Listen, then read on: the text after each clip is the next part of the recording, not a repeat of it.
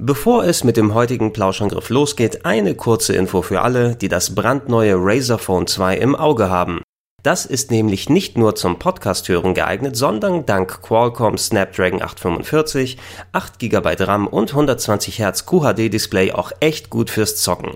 Und wer noch mehr machen möchte, eine Dualkamera mit Bildstabilisator und 4000 mAh Akku sind ebenfalls dabei.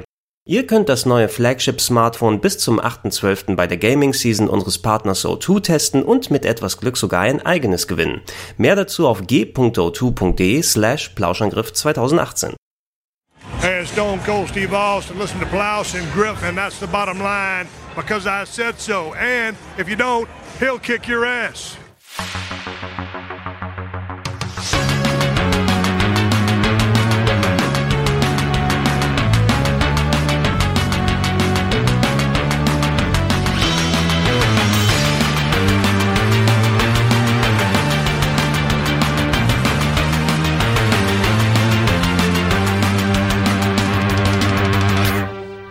Moin Moin und hallo und herzlich willkommen zu einer weiteren wunderbaren Ausgabe des Plauschangriffes. Nachdem im letzten Part Kollege Fabian und ich uns bereits über den Start der Konsole ausgelassen haben und etwas über die Spiele berichtet haben, werden wir im zweiten Teil des Nintendo DS Casts richtig aus dem Vollen schöpfen und so ziemlich jede Spieleperle, naja, sagen wir fast jede Spieleperle, die absolut wichtig ist, dass sie besprochen werden sollte, auch besprechen. Viel Spaß damit! Musikspiele haben wir hier stehen. Mhm. Und äh, das ist vor allem das allererste, ist glaube ich eins nach deinem Geschmack. Wenn ich mich nicht irre, warst du auch eine der, der Serien, die dir sehr gefallen hat, oder nicht? Ähm, tatsächlich, also das erste, das du jetzt ansp äh, anspielst, hier ist Rhythm Heaven. Ja, Rhythm ähm, Tengoku, glaube ich, ursprünglich, ne? Genau, äh, ist heutzutage auch noch bekannt, glaube ich, als Rhythm Paradise gab es das später auch für 3DS ja. und auch auf der Wii oder Wii U dann später.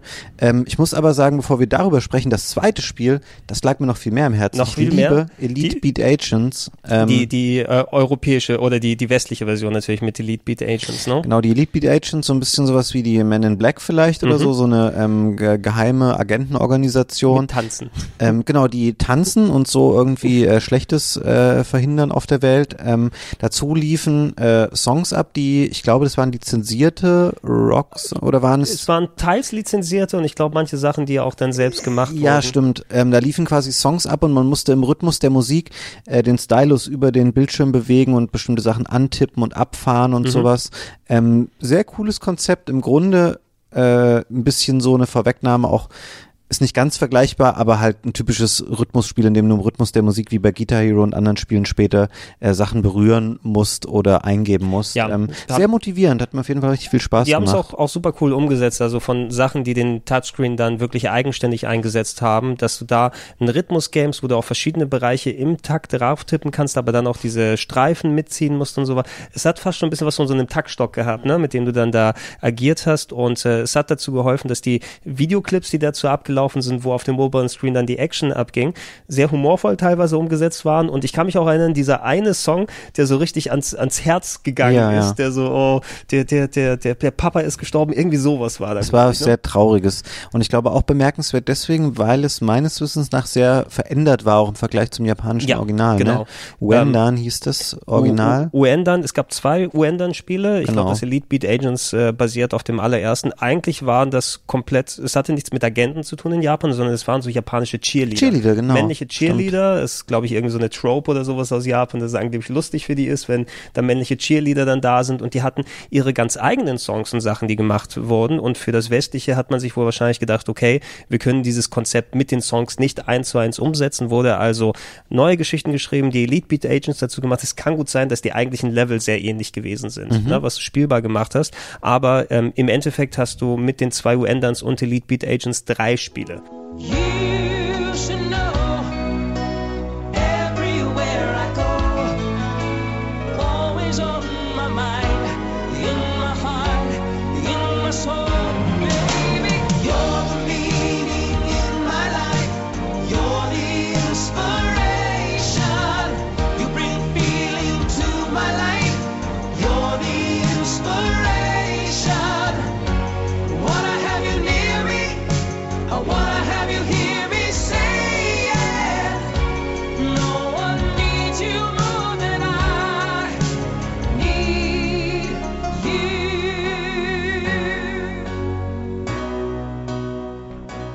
wenn ich mich nicht irre, die, die Leute, die die Spiele dann gemacht haben, ähm, haben später auch für Microsoft so eine Musikspielreihe gemacht. Ähm, wie hieß die da nochmal? Kinect Star Wars. Nicht, nicht, nicht Kinect Star Wars, aber ich, ich kann mich erinnern, dass ich mit dem einen der Entwickler damals irgendwie Wind of Change gesungen habe auf der Oh Gamescom. Äh, hier Lips. Lips war das, genau. Das sind die Leute, die Lips gemacht haben. Lustig. Dass du gleich sofort dran denkst. ja, ne? ich habe das, ähm, ich habe da auch mal ein Event besucht, wo es das gab und eigentlich war Lips, das war Xbox 360, oder? Ja, genau. Das war an sich gut gemacht, aber das ist auch, ich habe jetzt weiß ich nicht, wie viele Jahre nicht mehr daran jetzt- gedacht. jetzt war sofort wieder eingefallen. Lips da. Jetzt ey, Moment mal, das war echt mal eine große Nummer bei, bei Xbox eine Zeit lang Lips, dieses ihren SingStar-Konkurrenten, den sie pushen wollten. Das war an sich ein gutes Spiel. War ein gutes Spiel, ist aber auch dann mittlerweile fast zehn Jahre her, leider. Ja.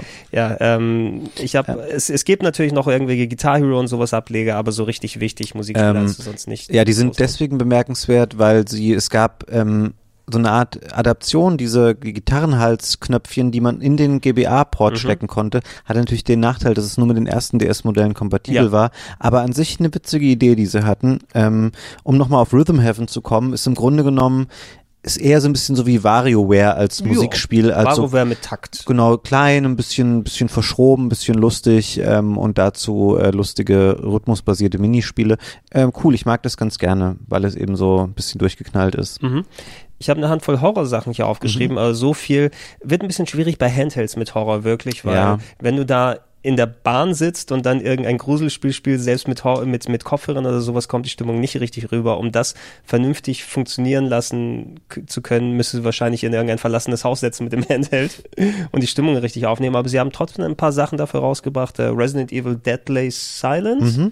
Deadly, nee, Deadly Silence war Mhm. Deadly es, glaub ich, ne? Silence. Eine Umsetzung vom allerersten Resident Evil einigermaßen originalgetreu mit einem Remix-Modus mit dabei, ne? Ähm, Der komplett das Layout des Hauses geändert hat. Genau, es gab ein neues Layout, ähm, auch ähm, muss man sagen, äh, generell kompetent gemacht. Ich habe das vor kurzem mal angeschaut, das kann man auf jeden Fall heute noch spielen, Mhm. es schaut gut aus. Es hat natürlich ähm, die Vorteile, dass es sich ein bisschen flotter spielt, weil ähm, die Ladezeiten, da ist die, die Türanimation, Mhm. kann man jetzt skippen, ähm, es geht alles ein bisschen schneller, hat aber auch ein bisschen darunter gelitten, dass in dem in dem neuen Modus äh, so Sachen drinne waren wie du gehst durch eine Tür, dann bist du auf einmal in der Ego-Perspektive und ein Zombie kommt auf dich Ah, zu ja, und du musst ihn dann du so slashen. antippen und mit Mhm. dem Messer irgendwie hacken und das fühlt sich super rangebappt an. Man merkt, dass es eigentlich nicht Teil des Originalspiels Mhm. war äh, und das ist heute nicht mehr so gelungen. Ansonsten ja, es ist natürlich nicht auf dem Niveau des äh, Remakes, was es für den GameCube und so gab von Resident Evil 1, aber es ist nur ansonsten eine charmante und durchaus noch spielenswerte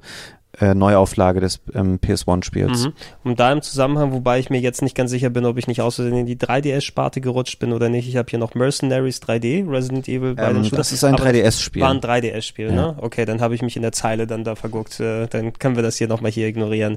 Ähm, ich habe hier noch zwei andere Sachen bei Horror aufgeschrieben. Ich weiß nicht, ob du mal Theresia gespielt hast. Ähm, ich habe es in deiner Liste vorab gesehen und eben mal ganz kurz äh, gegoogelt nur noch. Das ist eine, eine Horror-Visual Novel, aber da hört auch schon mein Kenntnisstand dazu Ja. auf. Ist fast schon mehr mit, also mit Ego-Perspektive rumlaufen. Du wachst auf in einer äh, verlauterten Location und äh, wo du weißt nicht, wie du da hingekommen bist. Amnesie, alles typische, sehr ähm, stimmungsvolle Musik, alles sehr düster. Ich habe das erste Mal, wo ich es gespielt habe, war so spät nachts. Ich wollte kurz vorm Einpennen mir noch was angucken und auf einmal liege ich da und uh, das ist ja doch einigermaßen scary und so weiter. Ähm, hat Adventure-eske Elemente, wo du auch aus der Ego-Perspektive rumlaufen kannst. Ist jetzt nicht ein absolutes Mega-Highlight, was jetzt so das Rätsel lösen und so weiter dann hier angeht. Ähm, aber ist ein sehr stimmungsvoller Titel und hat ein, als einer der wenigen, finde ich, so eine Horrorstimmung eingefangen auf dem DS. Gab es auch nur als US- und Japan-Version. Ich hatte die US-Version gehabt und eventuell wäre es für Leute, die Interesse daran haben, mal einen kleinen Blick wert. Äh, Und ansonsten habe ich noch die Dimension the Ward Spiele hier mit reingetan. Zwei Stück gab es davon. Die waren aus der Ego-Perspektive in solchen Sanatorien ein bisschen unterwegs gewesen. Ja, ich muss, also ich habe die, ich habe den ersten Teil mal gespielt, ist so ein bisschen ähnlich wieder wie beim Metroid, dass äh, gerade beim Spiel, was dann so sehr auf Atmosphäre setzen möchte, es einfach nicht so mega beeindruckend war, diese Mhm. Ego-Perspektive in 3D. Und ansonsten denke ich jetzt irgendwie an die Outlast-Spiele, die es heutzutage gibt. Ähm, Bisschen, ja. aber das ist nur so eine oberflächliche Assoziation. Ähm, ich glaube, das sind solide Horrorspielchen, aber nichts, was mir jetzt persönlich krass im Gedächtnis Ja. geblieben wäre. Du, du musst es immer ein bisschen relativ sehen mit solchen richtig 3D-Umgebungen auf dem Nintendo DS. Klar, der konnte auch Polygongrafik machen, aber wenn du dann eine richtige, ausgefeilte, große 3D-Welten gab, es gab eine Handvoll Spiele, wie beispielsweise dieses Cop the Recruit, worauf wir nochmal zu sprechen kommen werden, was wirklich eine tatsächlich ganz schöne 3D-Umgebung gebaut hat, aber meist war es so ein bisschen rudimentär, ne? Und die Stärken lagen eher, dass der DS ähm, Polygonelemente ver verknüpft hat mit anderen Sachen und nicht auf rein ja. große 3D-Welten. Und wenn du eine eher simple 3D-Welt hast, kann nicht so viel Stimmung entstehen. Genau, also die 3D-Fähigkeiten, die waren wirklich erstaunlich schlecht eigentlich, weil wenn man mal im Vergleich sieht, dass man eben eine PSP hatte, die wirklich, das war quasi PS2-Niveau, also mit jo. kleinen Abstrichen und ähm, der DS war aber nicht GameCube-Niveau und er war auch nicht mal N64-Niveau, nee. was, was zum Beispiel eben das eingangs erwähnte Super Mario 64. Man kann das in Worten schlecht beschreiben, aber wenn ich heute ein N64 anmache und Mario 64 starte, denke ich so, ja, das hat wenig Polygone, aber das sieht okay aus, das stimmt so. Und auf dem Nintendo DS sieht es irgendwie super grob schlechtig halt einfach aus.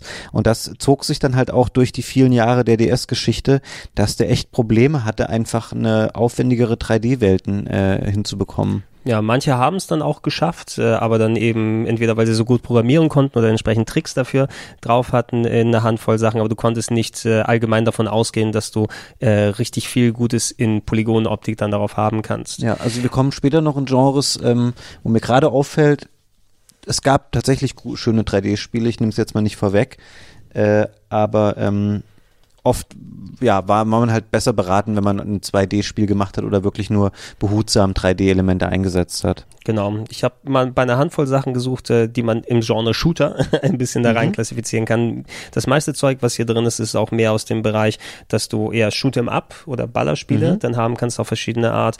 Äh, Moon äh, will ich mal kurz vorwegnehmen, weil es einer der wenigen Ego-Shooter-esken Games gewesen ist, wo du auf dem Mond unterwegs warst, so ein bisschen Metroid Prime Hunters, mhm. äh, wie du es hattest. Ich habe äh, auch mal das ganz kurz, glaube ich, damals angespielt, als es rausgekommen ist und das hatte vergleichsweise von dem, was wir gerade erzählt haben, ein bisschen so eine beeindruckendere 3D-Optik, mhm. ne? weil so richtig Ego-Shooter hättest du mit dem, mit dem Game auch nicht allgemein machen können. Äh, vernünftig. Aber das meiste, was du dann hier hast, ähm, zum Beispiel eine ziemlich große Enttäuschung war Star Fox Command für mich, äh, was so ja. ein bisschen diese ähm, das, was wir jetzt mit Star Fox 2 wieder ja, gesehen haben, ähm, genau. ähm, dieses strategische, was niemals rausgekommen ist damals, jetzt erst nachträglich, äh, statt reinem Star Fox 3D-Geballe hattest du eben mehr so ein Strategie-Game, wo du dann deine Einheiten auf dem Touchscreen mhm. hin und her gezogen hast und eher so maue Luftgefechte dazwischen. Also ich weiß, mich hat das Spiel ziemlich enttäuscht. Also damals. es ist wirklich ziemlich ähnlich zu Star Fox 2, wenn man es jetzt mal, das konnten wir natürlich damals nicht wissen, weil mhm. wir Star Fox 2 in seiner finalen Version nicht kannten, aber das habe ich jetzt auch mehrfach gespielt in den letzten Monaten, das zweite Star Fox, weil ich immer dachte, okay, ich gehe da nochmal mit einer anderen, aus einer anderen Warte ran oder spiele vielleicht das nochmal ein bisschen anders, um zu gucken, ob es mich dann mehr überzeugt. Vielleicht ist es nicht so schlecht. Aber objektiv betrachtet ist Star Fox 2 einfach auch kein so gutes Spiel. Ja, Dem fehlt nicht. halt komplett diese Epicness, ähm, weil es eben so, okay, es gibt eine Karte, auf der man rumziehen kann und dann kommt es zu ganz kurzen Gefechten zwischendurch, die halt schon wieder vorbei sind, bevor sie irgendeine Dramatik aufgebaut haben und das ein ähnliches Problem hatte einfach Star Fox Command. Ich glaube aber, wenn ich es jetzt nicht komplett durcheinander werfe, hatte das einen Multiplayer-Modus, der ganz okay war, der so ein Dogfight-Modus war für mehrere Leute oder war das später das 3DS-Spiel? Das weiß ich, das weiß ich ehrlich gesagt nicht mehr. Ich hätte auch eher die, das äh, Star Fox 3D, Star Fox 64 auf, in der 3D-Version im Kopf. Es kann sein, dass es drin war, ich habe es aber nie in irgendwelchen Multiplayer-Varianten gespielt auf dem DS damals. Zumindest ich weiß noch, dass ich äh, ziemlich ernüchtert war von dem Spiel, ähm, als ich es dann in der, in der Sammlung dann drin hatte. Ähm, was wir hier noch dann da haben, die Nanostrays habe ich mal reingetan. Das waren eher so Vertikalshooter, glaube ich, ne? die dann mit so gewisse Perspektive, 3D-Effekte, ich weiß, dass die auch immer ganz hoch gehalten wurden, weil die technisch ganz solide gewesen sind. Mhm. Ne? Die Nanostray-Geschichten, wenn man so ein bisschen Geballe haben will, kann man sich die angucken. Und welche ganz cool waren, waren äh, Space Invaders Extreme, Teil mhm. 1 und Teil 2. So ein bisschen das Analoge zu, äh, wie ist nochmal diese Pac-Man-Neuauflage, Pac-Man Championship Edition oder sowas? Ja. Auf der, auf der Xbox 360 das ganz klassische Konzept genommen, aber dann mit einem coolen Soundtrack Soundtrack ausgestattet mit visuellen kleinen Effekten, die ein bisschen was so mit den ganzen Combo-Attacken, die man da machen kann, äh, so ein bisschen Spielereien dann gemacht hat. Und ich weiß, dass die Space Invaders Extreme Sachen tatsächlich sehr ähm, anschauenswert gewesen mhm. sind. Also wenn man was in der Richtung haben will. Ketsui Death Label war ein Vertikalshooter, der nur in Japan rausgekommen ist, der als einer der wenigen sehr traditionell dann funktioniert, wird gerne von Fans empfohlen. Und der Rest, der hier drauf ist, ist so ein bisschen, ja, Point Blank DS. Point Blank kennst du noch diese Namco ja, Gankon Shooter Serie. Genau, es ist ein bisschen wie so eine kleine Comic Schießbude so ein genau. bisschen. Schießbude, ähm, aber jetzt mit statt mit Lightgun tippst du mit dem 3DS auf dem Touchscreen ja, genau, an. An sich der 3DS bot sich für solche Sachen natürlich an. Ähm, ich weiß nicht, was Chicken Blaster ist. Ich denke die ganze Zeit, es ist eine Art Moorhuhn. Es ist eine Art Moorhuhn. Ist es Moorhuhn? Es ist tatsächlich Moorhuhn ohne Lizenz. Ah, ja? Chicken kannst du, Blaster, kannst du okay. auch, ja, guck, guck bei Amazon, dann kriegst du Chicken Blaster, kannst du dir da holen. Ähm, ich dachte zuerst, das ist irgendwie der, die Moorhuhn, äh, das Spiel für den Rest der Welt ohne die deutsche Lizenz. Aber in Deutschland ist, heißt es auch Chicken Blaster und wird immer unter Shootern dann geführt. Jetzt steht hier noch Geometry Wars Galaxies drauf. Mhm. Und es gibt wenige Spiele, wo ich ähm, so denke, dass es für zwei Analogsticks ausgelegt ist wie ähm, Geometry Wars. Mhm. Und jetzt hat der DS nicht mal einen Analogstick. War das ein Spiel, was sie auch auf Touchscreen-Steuerung umgedödelt haben? Ich habe es jetzt hier, ich habe es hier auch reingetan, weil ich es jetzt in der Liste gesehen habe. Gespielt habe ich es leider nicht auf dem DS. Ich würde jetzt auch mein meine Schätzung wäre, dass du dann ähm, äh, mit dem Touchscreen quasi dieses, du, nicht, dass du das klassische Twin-Stick haben kannst, aber dass du mit dem Steuerkreuz irgendwie die Schussrichtung dann mit dem, mit dem Daumen machst und dann mit dem, äh, mit dem Touchscreen dann äh, die Position deines Schiffes dann dir aussuchst. Ne? Oder z- vielleicht auch äh, auf die andere Art, dass du mit dem Steuerkreuz lenkst und dann je nachdem, wo du auf dem Touchscreen raufhältst, da ballert das Schiff dann hin. Also machbar ist es, aber natürlich nicht exakt, wie mit dem Dual-Screen, äh, Dual-Stick-Setup, wie du es sonst dann haben konntest. Ähm, hab's aber der Vollständigkeit hier reingetan, weil es auch eine gefühlte Microsoft-Lizenz war, eigentlich nicht, aber ich assoziiere Geometry Wars eigentlich pur mit Microsoft damals, weil es das 360 Download-Game Ja. gewesen ist. Ja, stimmt. Ähm, anfangs auf jeden Fall. Später hat sich ein bisschen gewandelt für mich so in der Wahrnehmung.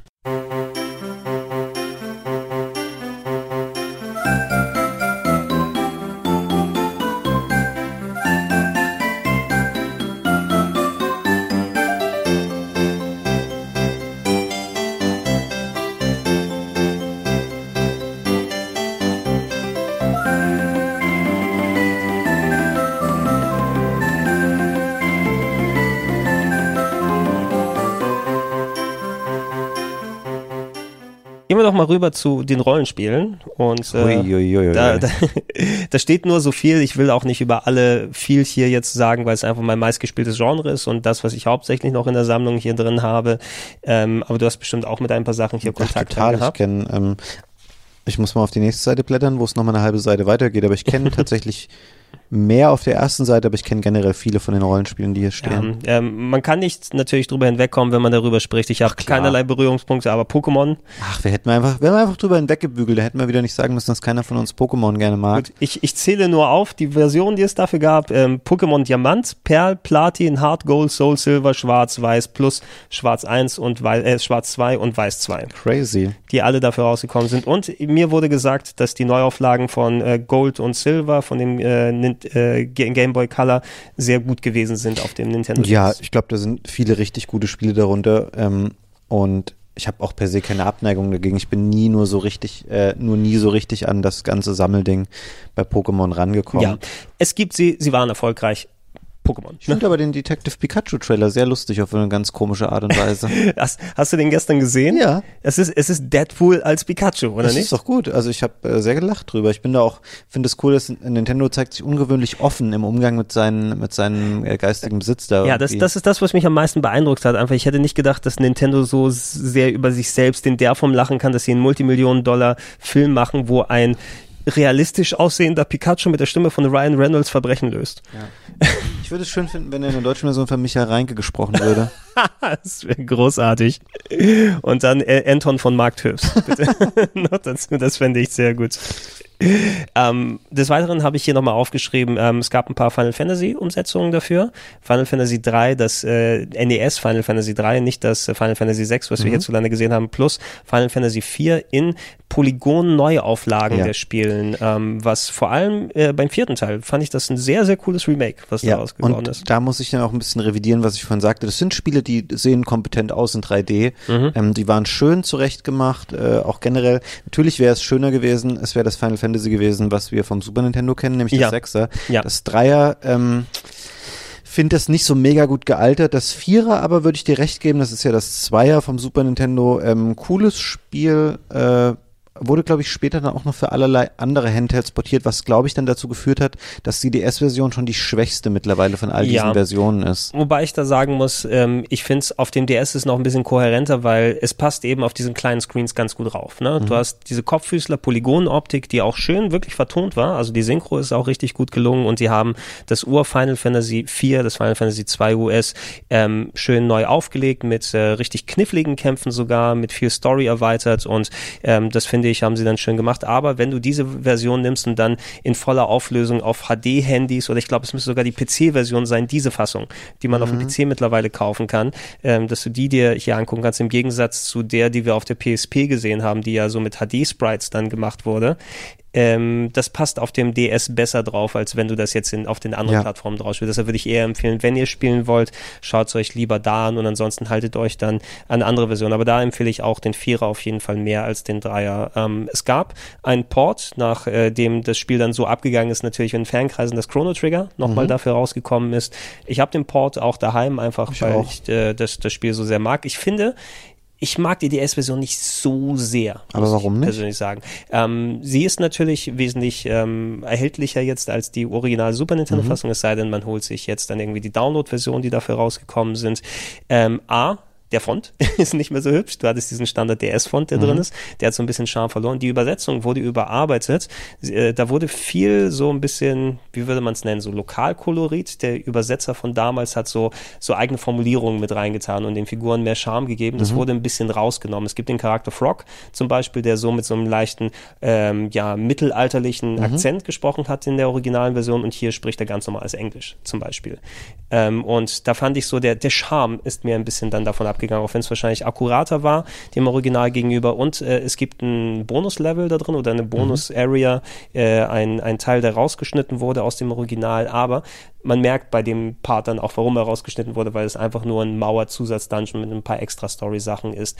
Ähm, ist nicht per se schlecht, das alles, aber das ist auch rein auf persönlichem Niveau gesprochen. Ich präferiere persönlich immer noch die Super Nintendo-Fassung Okay. in ihrer Urversion.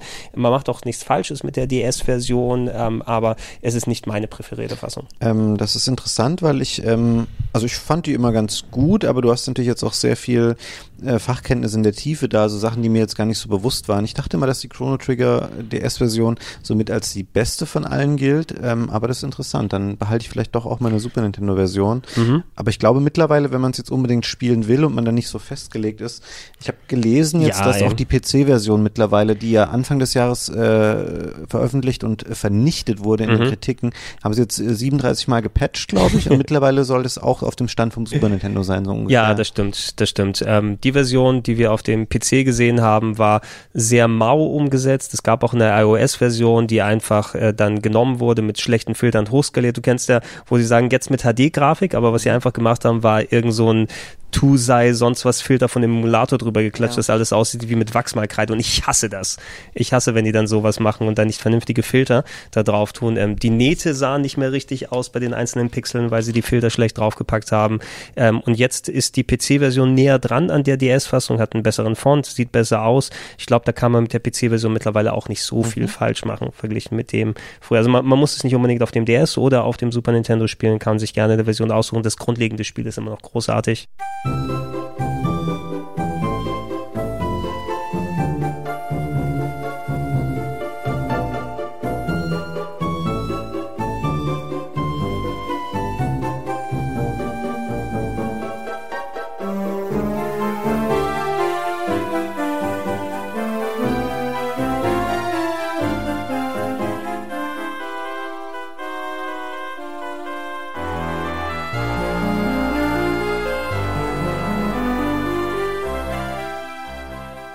Die Dragon Quest, hast du davon ein paar gespielt? Ähm, aber hallo, ich habe die alle gehabt auch. Mhm. Ähm, 4, 5 und 6 sind Umsetzungen der jeweiligen Super Nintendo-Spiele mit einem Ja, der, Vier, der Vierer war NES und 5 Äh, und stimmt, 6 du hast war recht. auf dem Super Nintendo. Ähm, alle mit einem sehr äh, kohärenten, einheitlichen, schönen 2D-Pixel-Look. Ähm, coole Spiele nach wie vor. Ähm, hab die alle auch nochmal gespielt, unterschiedlich weit jetzt, glaube ich. Äh, mir richtig viel Spaß gemacht, wenn man auf solche 2D Dragon Quest-Titel steht. Ähm, fand den der Neuner hat mich irgendwie nicht so abgeholt. Ich weiß Leider nicht wieso, nicht, ich kann das nicht mehr, kann das jetzt nicht mehr an konkreten Sachen festmachen. Das war, glaube ich, ein 3D-Titel dann, ne? Genau, das war ähm, Dragonfest findet immer statt mit vollen neuen Titeln auf der Plattform, die am erfolgreichsten in Japan ist. Mhm. Und da der Nintendo DS abgegangen ist wie Schmitz Katze, hieß es, dass das neue große Dragonfest auch auf dem DS rauskommen wird. Ähm, du hattest eine vergleichsweise ordentliche Polygonoptik, aber es war auch ein bisschen so auf erstell deinen eigenen Charakter, Multiplayer-Spielereien und so weiter abgesetzt und das war nicht so ganz das, was für mich so Dragonfest richtig ausgemacht hat. Ich habe auch von vielen Leuten gehört, hey, wir hatten mit dem Neuner viel Spaß, vor allem weil Nintendo auch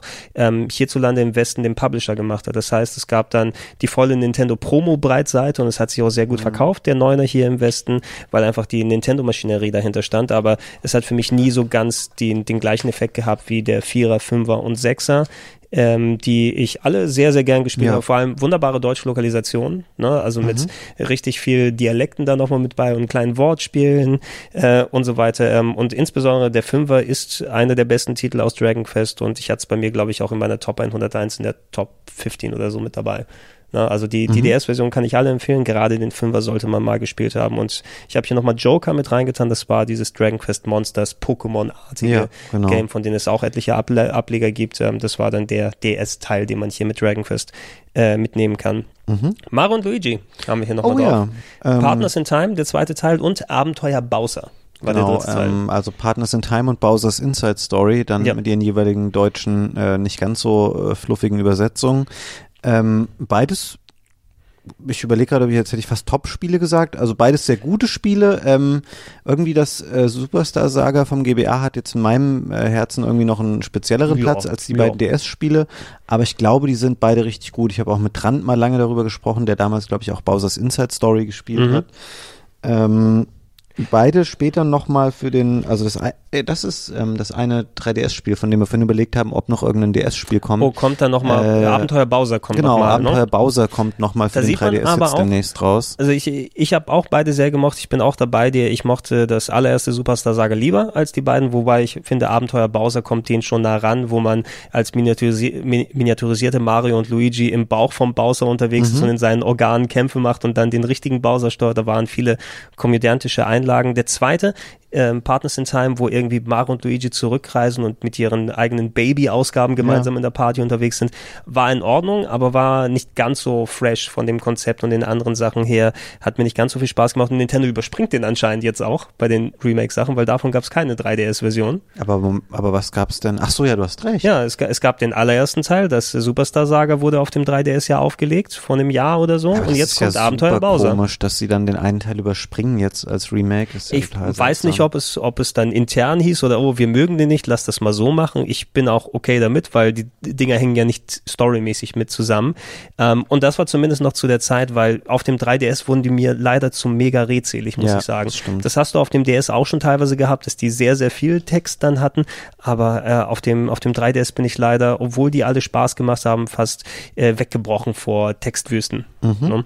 Bei den Sachen, die dann später gekommen sind. Hier würde ich aber auf jeden Fall auch den Dreier auf jeden Fall empfehlen. Ähm, eine mittlere Enttäuschung war leider Golden oh, ja. Sun. Ey, das was ist dafür rausgekommen echt ist. traurig. Das ist ein bisschen ähnlich wie bei Dragon Quest 9, aber auf eine traurigere Art und Ja. Weise für mich persönlich noch, weil ich bin ein großer Fan von Golden Sun 1 und 2 auf dem GBA. Sehr schöne, oldschoolige für den GBA, aber technisch sehr hübsch und schick gemachte 2D-Rollenspiele ähm, von Camelot, den Entwicklern von ähm, Shining Force und später auch Mario Tennis und solchen Sachen. Mhm.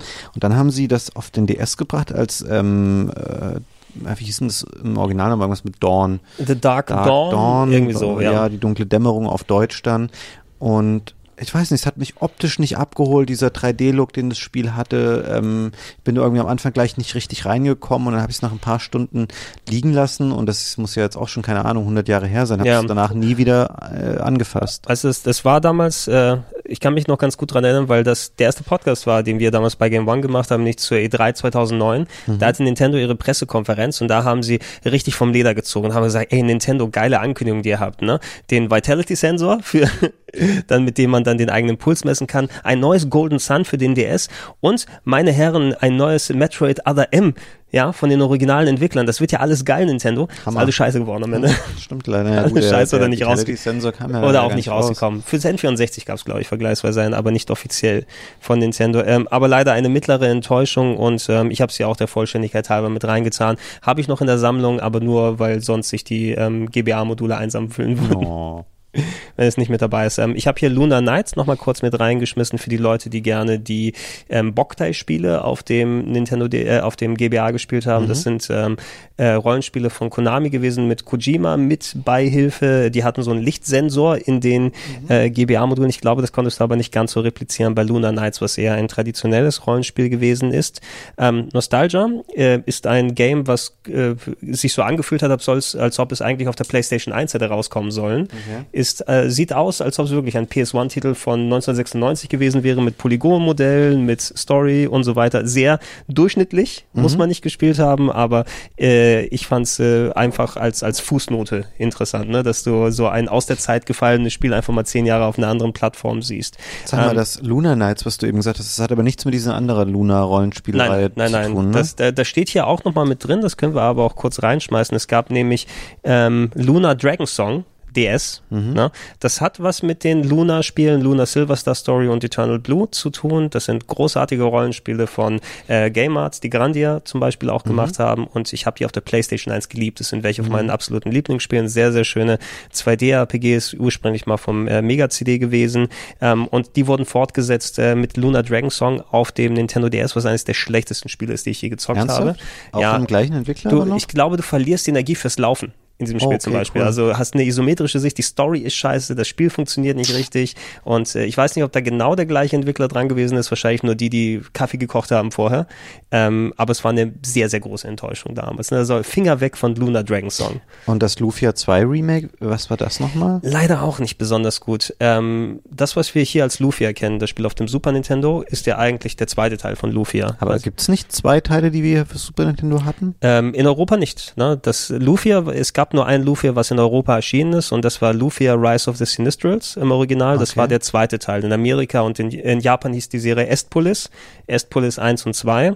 Ähm, das, was wir hier als Lufia bekommen haben, war eigentlich der zweite Teil der Serie. Das allererste Lufia gab es nur in Japan und nur in den USA. In Europa ist es nie rausgekommen. Also ist das Remake für den DS ein Remake von dem, was wir hier als Super Nintendo Genau, gespielt also hatten? das, was wir als Lufia kennen, ist hier geremaked worden, aber ähm, es wurde quasi wirklich komplett neu remaked. Du hast die gleichen Charaktere, grob die ähnliche Story, Maxim und wie sie da alle heißen. Ich fand es auf dem Super Nintendo sehr cool, eines meiner Lieblingsspiele aus der Ära mit sehr coolem Leveldesign. Hier hast du eine eher maue 3D-Welt, die drumherum gebaut wurde. Die Charaktere sind mit wenig Charme geschrieben. Das Spiel macht nicht so besonders viel Spaß und ähm, da sollte man für mein äh, Verhältnis da auch eher die Finger von lassen. Finde ich leider nicht persönlich sehr gut gelungen, was hier drauf ist. Ähm, was haben wir noch? Radiant Historia. Kannst du, glaube ich, ein bisschen was dazu Ähm, sagen? ne? ja, das ist äh, auch ein ähm, relativ klassisches rundenbasiertes Rollenspiel, aber mit einer sehr coolen ähm, Zeitreise-Mechanik dahinter. Es hat einen sehr ausgeklügelten äh, Zeit, wie sagt man, Zeitbaum. Nee. Ja. Es wu- wurde ein bisschen so gesagt, für die Leute, die Chrono Trigger mögen, die können sich Ja. Radiant Historia gerne angucken. Ähm, es ist sehr schön, ich habe da sehr viele schöne Erinnerungen dran. Ähm, ich habe es dann leider irgendwann sehr lange Etienne ausgeliehen. Und dann so, habe wie, ich so wie viele andere in Sachen. den, in den sieben Jahren, die es dann weg war, habe ich irgendwie den Faden dann verloren, komischerweise. Moment, du hast es zurückbekommen? Ich habe es äh, wieder zurückbekommen. Heutzutage würde ich es eher, es gibt ähm, für den 3DS eine Neuauflage namens Perfect Chronology oder mit dem Untertitel. Ähm, das ist ein sehr schönes, ein bisschen jetzt mit den, mit den Eindrücken, die man heute hat, erinnert es mich von der Optik her, das ist glaube ich Quatsch, wenn ich das jetzt sage, aber wie hieß nochmal dieses äh, Square Enix Rollenspiel, was es vor kurzem gab, was aber nicht so gut war, wie es aussah? Nicht so gut war äh, Lost Sphere. Nein, äh, Das davor, ähm, das jetzt was I Am Setsuna. ja, nein, was jetzt vor kurzem erst äh, war es Lost Sphere, nein. Es gab The World Ends With You, ist zuletzt rausgekommen, aber das denn war das ganz mit gut. dem, was immer den gleichen, mit den acht Charakteren, Octopath Traveler. ah, Octopus Traveler, Genau, okay. ähm, daran hat mich, äh, Ich muss erstmal, oh, okay, das war ja auch nicht so gut, das stimmt. ich fühle mich jetzt irgendwie bei Radiant Historia daran erinnert vom Look her, ist glaube ich aber Quatsch, aber merkt euch einfach, es ist ein schönes, oldschooliges Rollenspiel mit viel Zeitreisegedödel und wo man dann hin und her springt, um Sachen zu verändern und äh, nochmal neu zu machen. Gab es, glaube ich, für den DS 3DS, aber nicht offiziell in Europa, erst für den 3DS später. Nee, ich habe ich hab die US-Version daheim, genau. Ja, Für genau. den 3DS bekommt man es hier. Ähm, es sind eine Handvoll ähm, Roguelikes hier. Das Genre war auch sehr vorherrschend auf dem Nintendo DS. Äh, sowas wie Shiren the Wanderer würde dafür umgesetzt. Die Suna 1 und 2, da hast du so einen kleinen Ninja gesteuert ähm, durch Roguelike-Levels, also wo man immer auf Level 1 anfängt, wenn man in die Dungeons geht und wenn man abkratzt, kann man hoffentlich Items mitnehmen, die man vorher mitgenommen hat. Äh, Das Pokémon Mystery Dungeon ist auch auf dem gleichen Konzept darauf gefußt, nur mit Pokémon-Charakteren hier mit dabei. Und ähm, ja, da konnte man auch einiges auf dem Nintendo DS spielen. Ähm, Kingdom Hearts Sachen hatten wir hier drauf, habe ich beide nicht gespielt, ähm, Ähm, recoded und.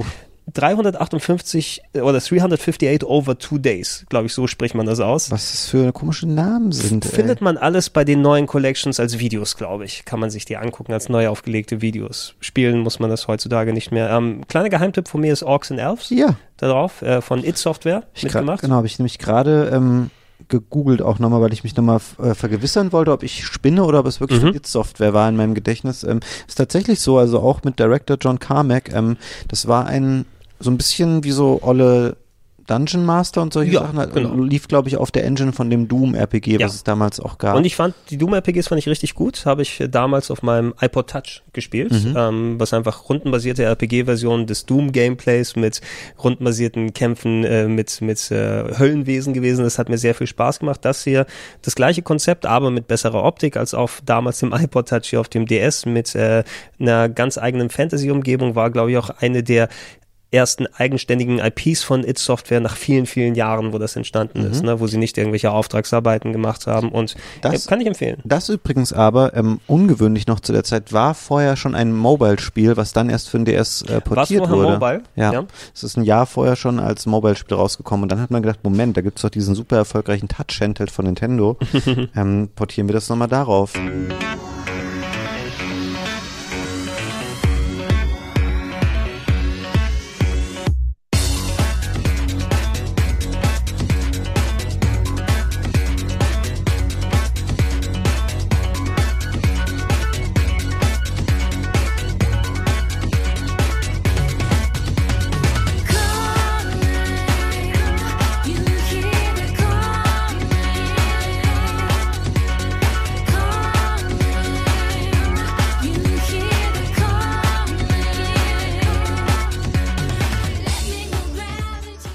Was haben wir denn hier auch noch von dem Interesse her aus äh, The World's End With You, habe ich kurz angesprochen, Oh, ist ja gerade für den äh, für die Switch neu Ja. aufgelegt worden. Hab ich Ähm, irgendwie nie angesprochen. bin ich auch nie wirklich reingekommen. Das war ja irgendwie so dieses merkwürdige, wo du dann Kampfsystem hattest, wo du auf zwei Bildschirmen Sachen gleichzeitig hast darauf aufpassen müssen und äh, wo du zwei irgendwie Kampfsysteme gleichzeitig hast ablaufen lassen. Ähm, ich weiß, es gibt eine sehr große Fangemeinde, die das Spiel richtig feiert und sagt, ey, das ist so ungewöhnlich gewesen, das ist so cool und wir warten auf ein Sequel und so weiter und so fort. Wir haben jetzt eine Neuauflage für die Switch be- bekommen. Falls ich mal die Zeit habe, da reinzugucken, ich hoffe, dass ich es mal schaffen kann.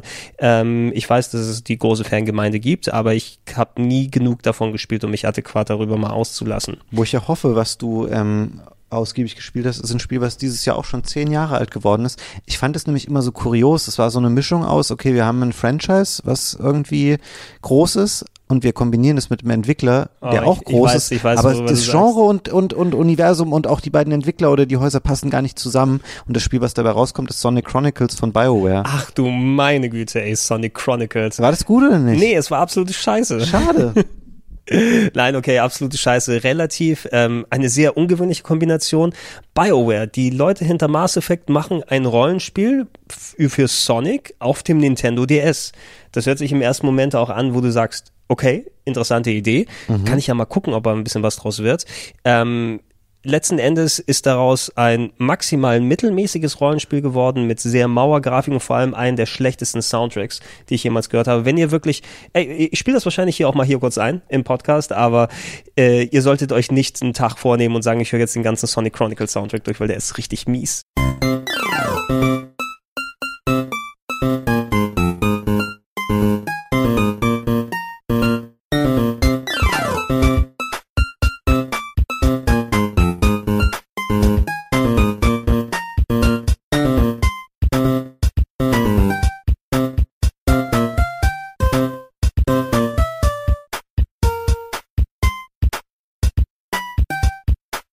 Also ich sag aber mal, ähm, die Kritiken damals waren ziemlich gut. Ne? Ich sag mal oneup.com, A. Also vielleicht gibt es auch deswegen mhm. heutzutage OneUp nicht mehr. Ja, ganz genau, das wollte ich gerade sagen. Ähm, Game Wie lange gibt OneUp noch? Game Informer 8,5, Eurogamer 7 und das offizielle Nintendo Magazin 93 Prozent. Und jetzt kommst du. So, ähm, wie viele, was für Wertungen hat Tomb Raider 3 damals bekommen auf der PlayStation okay, 1? Okay, das ist ein guter, gutes Argument. Ja, weil das ist immer so mein Paradebeispiel dafür. Wahrscheinlich, wenn man heute so bei User-Wertungen guckt, äh, wird das nicht ganz so hoch gelobt. Das war einfach damals, man lässt sich gern wahrscheinlich ein bisschen blenden lassen von, ja, ist doch eigentlich ganz nett, 80 Prozent. Mhm. Ne? Und äh, bei Tomb Raider 3 war es das schöne Beispiel, da hat die Videogames irgendwann mal nach Monaten eine Correction dann gepostet.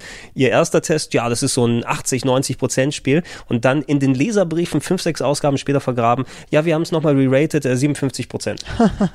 Weil das Speichersystem so scheiße ist. Ja, genau, das ist der Grund. Ja. Ähm, ich habe hier noch eine Serie stehen, mit der ähm, bin ich nie so warm geworden, weil es dann mehr in Arbeit ausartet als in Spielspaß, ist Etrian Odyssey. Ja, Etrian Odyssey, da habe ich hier auch eins der Module nochmal hier rumliegen. Ähm, Etrian Odyssey gibt es auch mittlerweile x Teile noch und nöcher für den 3DS, die ersten drei kamen auf dem DS raus. Ähm, haben so ein bisschen den Dungeon Crawler wieder salonfähig gemacht, mhm. also so ganz klassisch nach Art von Wizardry ähm, zum Beispiel, dass du da, die waren nicht zufallsgeneriert, die Dungeons, aber die waren eben so, dass man aus der Ego-Perspektive mit einer selbstgebauten Party dann durch Dungeons durchgegangen ist, knifflige Kämpfe Hatte, Rätsel, die man lösen kann und ein Feature, wo du deine Karte selbst zeichnen musst auf dem Touchscreen ja, unten. Niemand möchte das machen. Es ist auf jeden Fall ein etwas anderes Element, was man nicht unbedingt ähm, standardmäßig drin haben sollte. Ich habe mich auch ein bisschen davor gesträubt, aber es ist tatsächlich ein ganz interessantes Element, äh, was dich nochmal mehr involviert. Besser so, als wenn du früher solche Rollenspiele hattest und die dann auf äh, Kartenpapier oder so auf Karo-Papier mitmalen mhm. musstest. Ähm, sowas wie Fantasy Star, das erste zum Beispiel, ist ein Gottesgeschenk, dass du es auf der Switch jetzt mit Automapping hast und nicht mehr mit Raten, wo du dich gerade befindest. Ähm, aber die Adrian Odyssey-Spiele haben auch Musik von Yuzo Koshiro gehabt, zum mhm. Beispiel, und ähm, die waren erfolgreich genug, dass eben noch ein Teil und noch ein Teil und noch ein Teil und noch ein Teil rausgekommen ist. Und äh, wenn man einen spielen wollen würde, kann man sie wahrscheinlich am den aktuellsten auf dem 3DS halten. Und es gibt mittlerweile ja sau viele von den Dungeon Crawlern, ähm, selbst auf der Vita, auf PC, auf PS4, Operation Abyss oder Demon äh, Gaze und wie sie alle heißen. Man findet Milliarden von denen dann heutzutage. Sag mir nochmal kurz, ähm, wo ich die Vorgänger gut kenne, aber nicht das Spiel für den DS. Ähm, was war nochmal Suikoden Tierkreis? Und warum hieß es eigentlich Suikoden Tierkreis? Oder wie der, der Ami in der Werbung gesagt, äh, gesagt hat, Suikoden Tierkreis.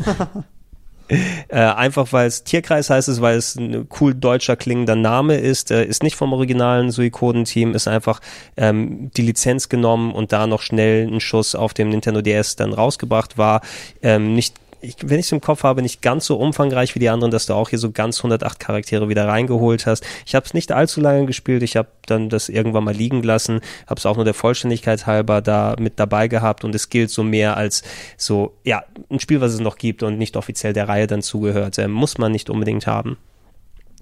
Haben wir hier noch was von den Sachen hier aus? Ansonsten, ja, der, das andere ist Kleinkrams. Da können wir uns irgendwann mal bei Zeiten wahrscheinlich mal austauschen. Mhm. Ähm, bei den anderen Sachen jetzt, ich habe hier Nische, ist mal geschrieben, Genres, die ich nicht anderswo zuordnen konnte, wobei die Titel natürlich nicht wirklich Nische sind, weil sie sehr erfolgreich gewesen ja. sind. Ähm, aber welches Genre würdest du Nintendox zu sprechen? Ne? Ja, vielleicht sowas wie eine Lebenssimulation oder so, oder Bis Tamagotchi, was ist Tamagotchi, Tamagotchi für ein Genre? Nintendox-Genre oder so. Äh, kümmere dich um Hunde super erfolgreich, mega erfolgreich. Mhm. Meine Schwester hat sich, wie gesagt, ein DS damit ja. schenken dann lassen.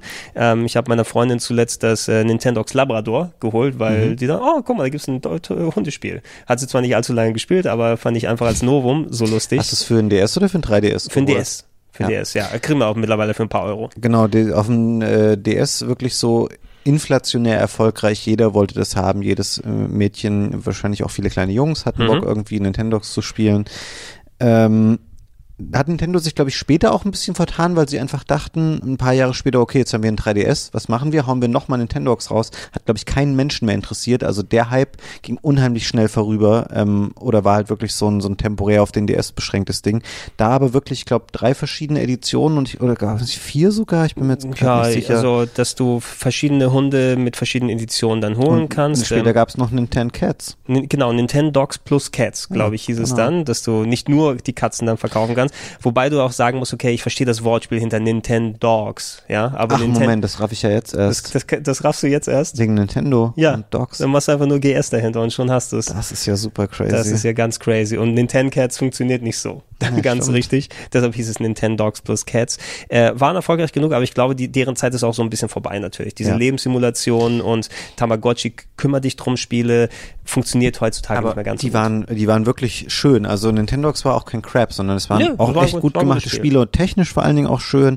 Und es hat halt auch Spaß gemacht, weil der Hund natürlich darauf reagiert, wenn du ihn irgendwie gestreichelt oder gewaschen hast oder mit ihm Pfötchen gegeben hast. Für mich persönlich also man konnte das mal spielen, dann hat man nach einer halben Stunde gedacht, ja, okay, jetzt reicht's auch mal wieder.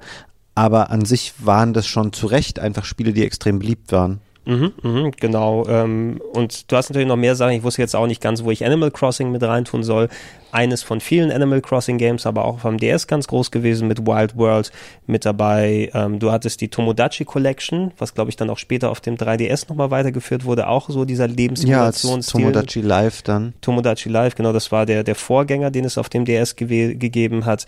Ähm, was haben wir hier noch an verschiedenen Sachen? Ähm, Style Savvy ist, glaube ich, bei uns heißt es Style Boutique, glaube ich. Style Boutique, ja. Ähm, äh, die, die Anekdote dahinter ist, ja, das ist so ein Spiel, wo du dann eben so Modedesign-mäßig mhm. äh, dir sein, dein Setup zusammenstellen kannst. Ähm, das Spiel wurde gemacht von Sin Sophia ja. Und äh, das ist die Firma, die früher Aki Software hieß. Ja, und die Wrestling-Spiele die Wrestling gemacht, gemacht, haben. Genau, weil der Chef der Firma so großer Styling-Fan ist, ähm, sind sie gewechselt von knallharten Wrestling zu ich kleide Püppchen an. Es gibt heute, glaube ich, es gibt auch immer noch Style Boutique für 3DS ja, mittlerweile. Ja, das ist mega erfolgreich gewesen. Ne? Ja. Die haben alles richtig gemacht, erscheint. Ähm, in dem Zusammenhang, du hattest Art Academy drauf, logisch, dass du mhm. zeichnen mhm. kannst auf dem äh, Nintendo DS. Ich glaube, das war sogar ein Millionenseller, eines, was sich sehr gut verkauft hat. Ähm, andere typische Sachen wie Cooking Mama, was auch so ja. ein großer Hype drumherum gewesen Gab's ist. Gab es auch richtig viele Teile dann. Ich glaube, dass es einfach auch sehr erfolgreich war. Auch ein witziges kleines Konzept mit genau. Sachen schnibbeln, Topf werfen, rumrühren. Von wegen wieder aus den Touchscreen vernünftig einsetzen, ja. dass du dann äh, damit Karotten schneiden kannst und alles. Ähm, also das, das hat sich schon ganz dann gut umgesetzt. Ich habe ich hab zu Hause noch, ich glaube, Cooking Mama Baby Edition oder sowas für den, habe ich mir mal schicken lassen für die, für die Wii. Da hast du einfach so eine Baby-Attrappe, wo du eine Wii-Mode dann reinpacken kannst und du kannst dann das Baby schütteln und alles. Aber warum eigentlich, was hat das mit ist es nicht, das heißt, ist aber nicht Cooking Mama, oder? Ich glaube, es heißt Cooking Mama. Es gab ja auch Baby. Gardening Mama und so, vielleicht war das irgendwie Baby Mama oder so. Ich hol die Packung irgendwann mal mit, ne? Und dann machen wir da hier eine das Session. Könnte, das könnte dein Spiel sein für, für, für, für Beat den, Me Up. Für Beat Me Up. Ja, ja, jemand muss dich im Babysitten schlagen. ja, auf jeden Fall. Muss dann aber sich selbst auf die Wie ich schon Beat Me Up einfach vor mir sehe als Format. Ich habe das Intro schon im Ohr.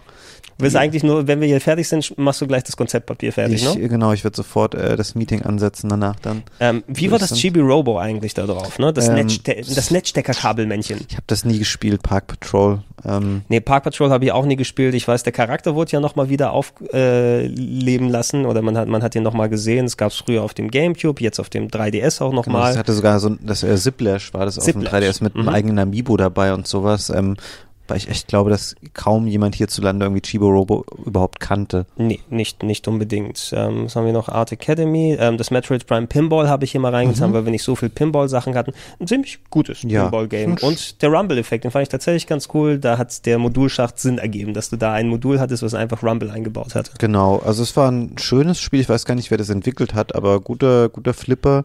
Ähm, was auch ganz okay Spiele waren, auch wenn sie wieder nicht genau, nicht so genau in mein Beuteschema passen, die Lost in Blue Spiele Spiele. Mhm. Das waren ähm, Survival, ne? überraschend ne? anspruchsvolle Survival-Spiele mit einem, wo man quasi auf einer Insel strandet und dann immer halt seine äh, Bedürfnisse irgendwie befriedigen muss und dafür sorgen muss, dass man Essen und Trinken hat und pipapo. Mhm. Ähm, ja, dann auch dreimal quasi durchgenudelt, weil es, glaube ich, eben recht erfolgreich war, war von Konami, glaube ich. Äh, die müssten, oder Konami müsste gepublished haben, genau. Ja. Ich weiß nicht, warum es dann wert war, dass gleich drei Spiele aus der ja, Reihe kommen. auch nicht ganz kapiert. Ich könnte nicht mehr sagen, was sie differenziert hat. Ich weiß aber, dass ich es schon interessant fand, zumindest am Anfang.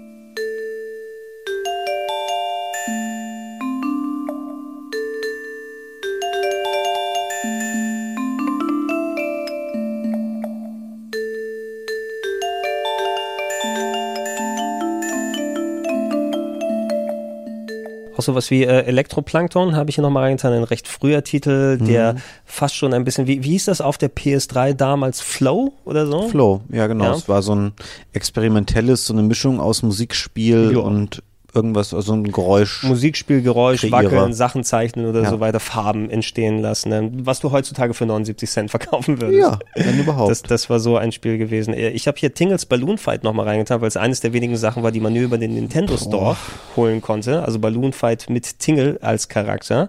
Ähm, äh, Arkanoid DS habe ich hier nochmal stehen, weil das hatte einen Aufsatz unten für den, ähm, wo du einen Drehregler Mhm. ja, hattest, wie ne? Pe Pedal, nee, wie Pedal, Pedal oder Drehregler, genau. Ja, Das hast du genau. unten auf dem äh, GBA-Slot dann reingetan und du konntest dann analoge Drehfähigkeiten haben, was natürlich ganz geil gewesen ist. Ja. Aber ich hatte leider nie ein funktionierendes Gerät daheim davon. Das hätte ich mir gerne nochmal geholt, weil so die Arkanoid-Sachen, wenn du nicht analog steuern kannst, kannst du nicht richtig spielen. Finde ich einfach, ne?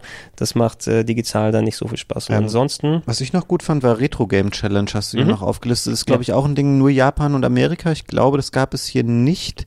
Äh, aufbauend auf einer japanischen Games-Sendung. Genau, die ähm, Game Center CX, glaube ich, Ja, genau. Original mit Shinya Arino. Sehr unterhaltsame Sendung übrigens, da habe ich früher mal sehr viele Folgen von geschaut. Ach, lustig. Ein, ein äh, Mann mittleren Alters, ich Mhm. glaube, der war aber, als er angefangen hat, jünger als, als ich, mittlerweile, der wird gezwungen, alte Spiele zu zocken und kann die nicht gut, aber muss die dann äh, 24 Stunden am Stück wie spielen. Let's Play mit Eddie quasi. Ja, genau. Es ist quasi Let's Play mit Eddie, nur lustiger.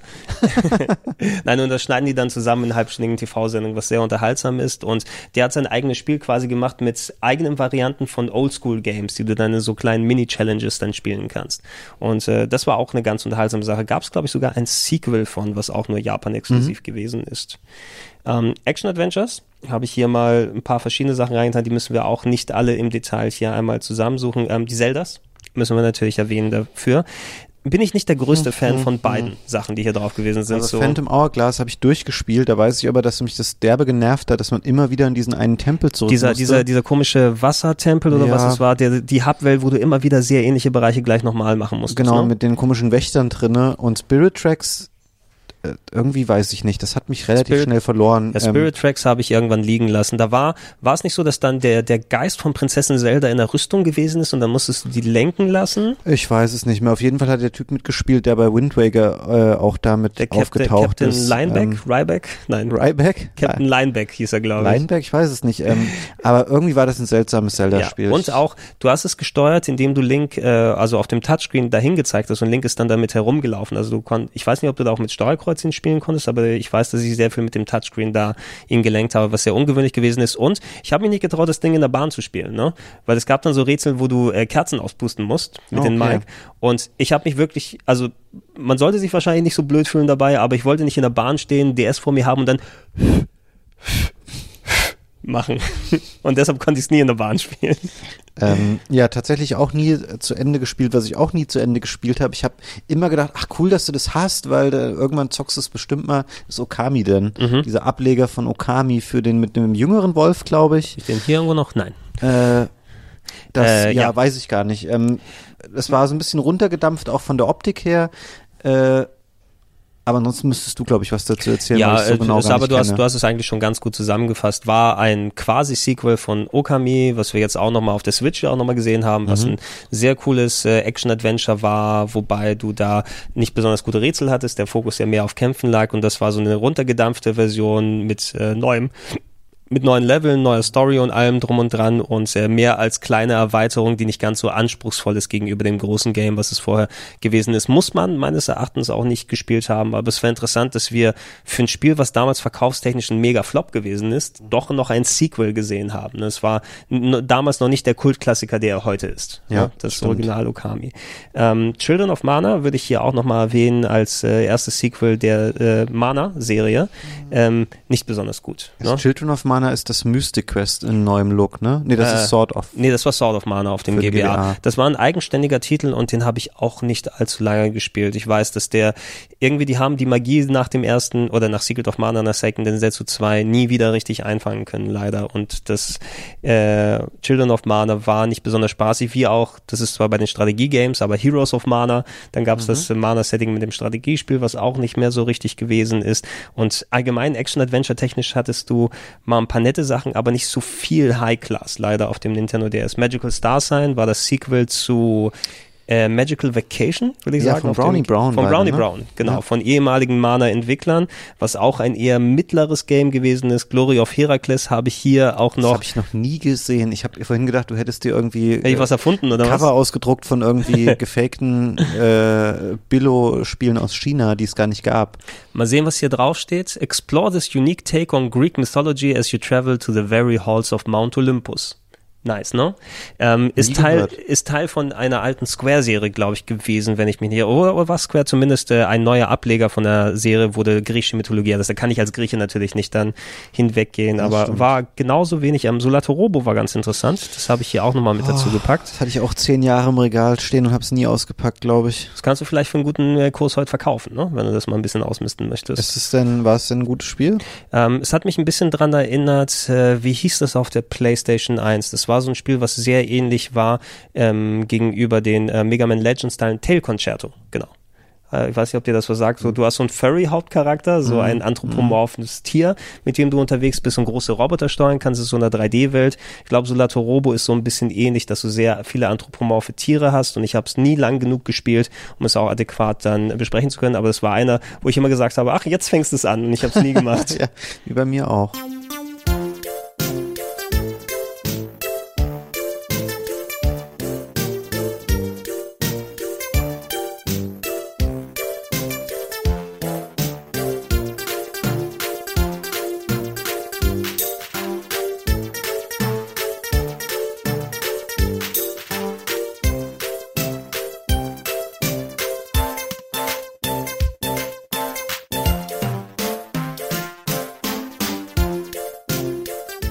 Sehr cool war Dragon Quest Heroes, Rocket Slime. Da hast du ein Action-Adventure gehabt, wo du den Schleim gesteuert hast, statt die anderen Charaktere. Und du hast so, ja, Zelda-eske Level aus der Top-Down-Perspektive mit hübscher Comic-Grafik gemacht. Das fand ich sehr unterhaltsam. Gab es leider auch nur als US-Version.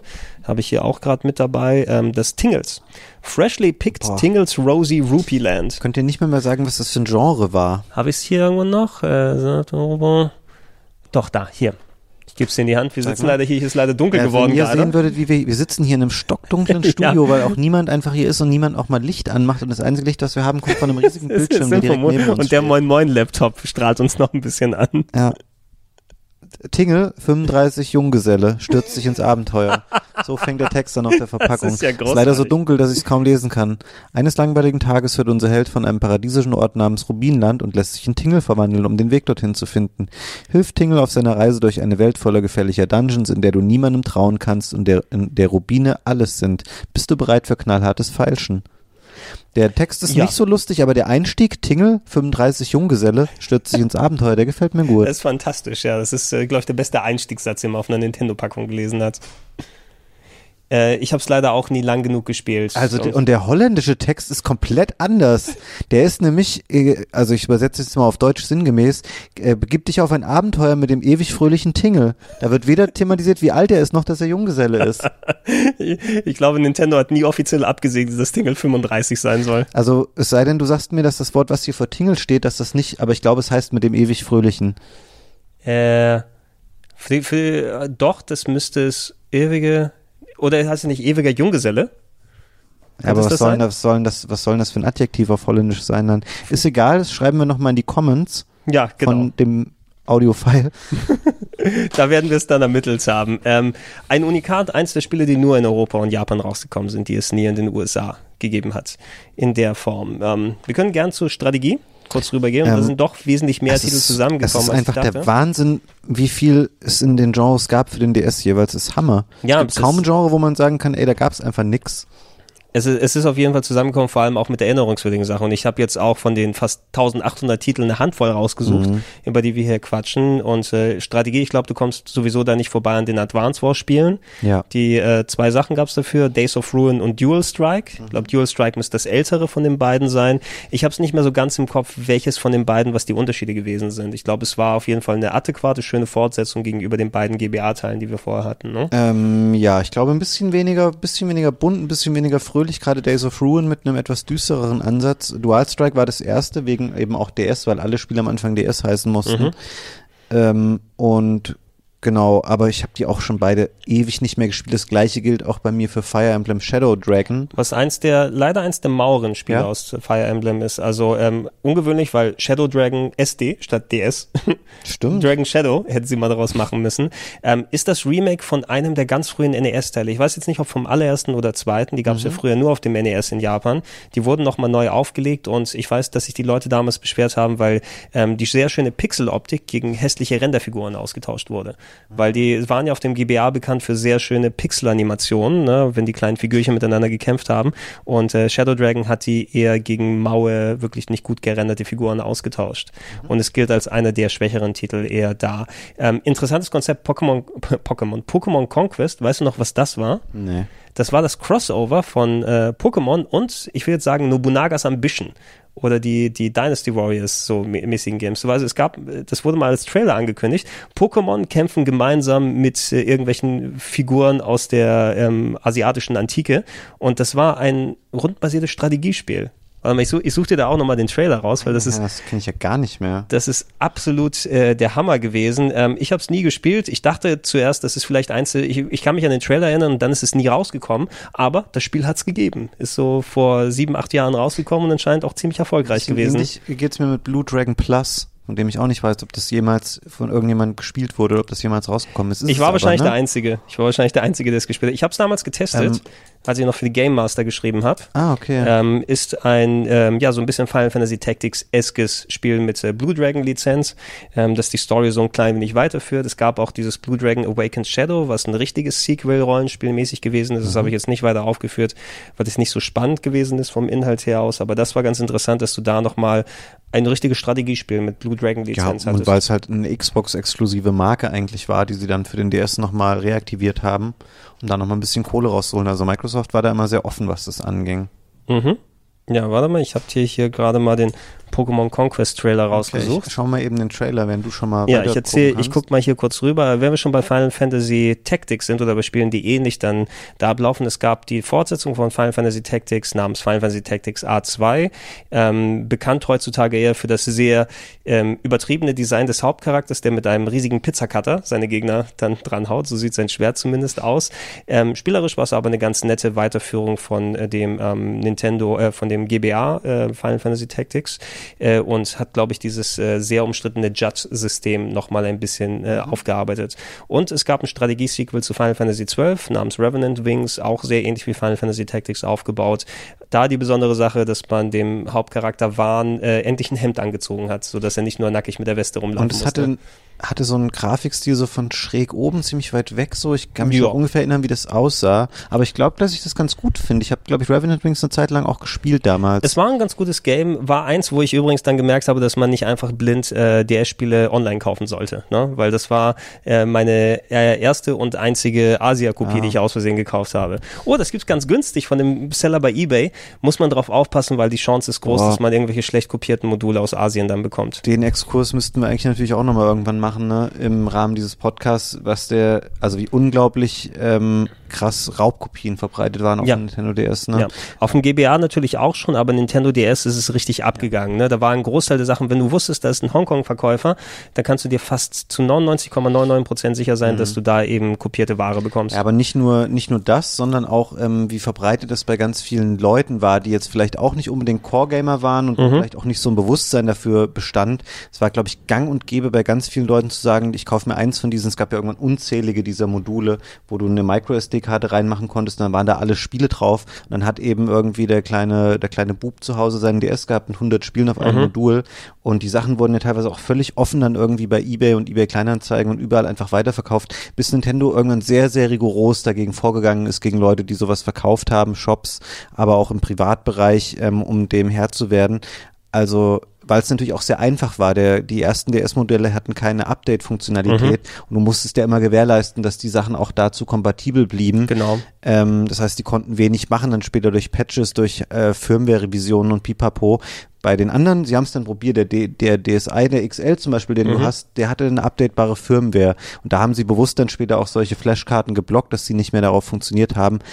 Aber das war ein riesiges Problem, wobei man auch immer sagen muss, man weiß es nicht so. Ne? Natürlich schadet es den Softwareverkäufen, aber vielleicht hat es den Hardwareverkäufen natürlich auch geholfen, dass die Leute einfach wussten, ey, dafür kann ich mir hier ohne Probleme für 20 Euro ein Modul holen, wo alle Spiele drauf sind. Ähm, das ist schwer immer dann so fiktiv im Nachhinein zu sagen, wie sich das ausgewirkt hat, dass eben Raubkopien so weit verbreitet waren auf dem DS. Ja, genau. Also im Nachhinein, wie du gesagt hast, es ist sehr schwer, da nochmal zu sagen, es wäre auf jeden Fall so gewesen, wenn es anders gelaufen wäre. Man kann nur irgendwelche Ratespiele in der Richtung machen. Es hat auf jeden Fall dafür gesorgt, dass auch gerade dieser Markt nochmal enorm fragmentiert geworden ist, weil dadurch, dass dann der DS, wenn er abgedatet wurde, für die Leute, die solche Speicherkarten haben wollten, oh, jetzt müssen wir wieder ein neues Modell verkaufen und da gibt gibt's eins, das heißt Gold am Ende und so weiter und so fort. Also äh, der, der Markt dafür, den es glaube ich sogar immer noch gibt, ist verworren noch unnöcher für all die möglichen Modelle, die man dafür haben kann. Und äh, ja, wenn man adäquat äh, seine, seine Sammlung äh, irgendwie aufstocken möchte, muss man eben enormst aufpassen. Es gibt auch Guides im Internet, wenn Leute dann richtig Fotos von ihren Sachen machen, dass man erkennen kann, was ist ein kopiertes Modul, was nicht. Die meisten sind sehr offensichtlich, weil ja. die dann schlecht gedruckt sind und äh, hinten komplett Nonsens-Text auf der Verpackung und so weiter draufsteht. Ich habe es eben bei dem Revenant Wings erst gemerkt, wo ich nachhinein geguckt habe, weil einfach so ein generic Bild war, mhm. ähm, anstatt dass sie ein Bild von der Ausgabe gemacht haben und du kriegst dann einfach ein sehr schlecht nachgemachtes Ding, wo ich sage, klar, es funktioniert schon irgendwie, aber ähm, dafür hätte ich persönlich kein Geld ausgegeben. Ja, das ist Quatsch.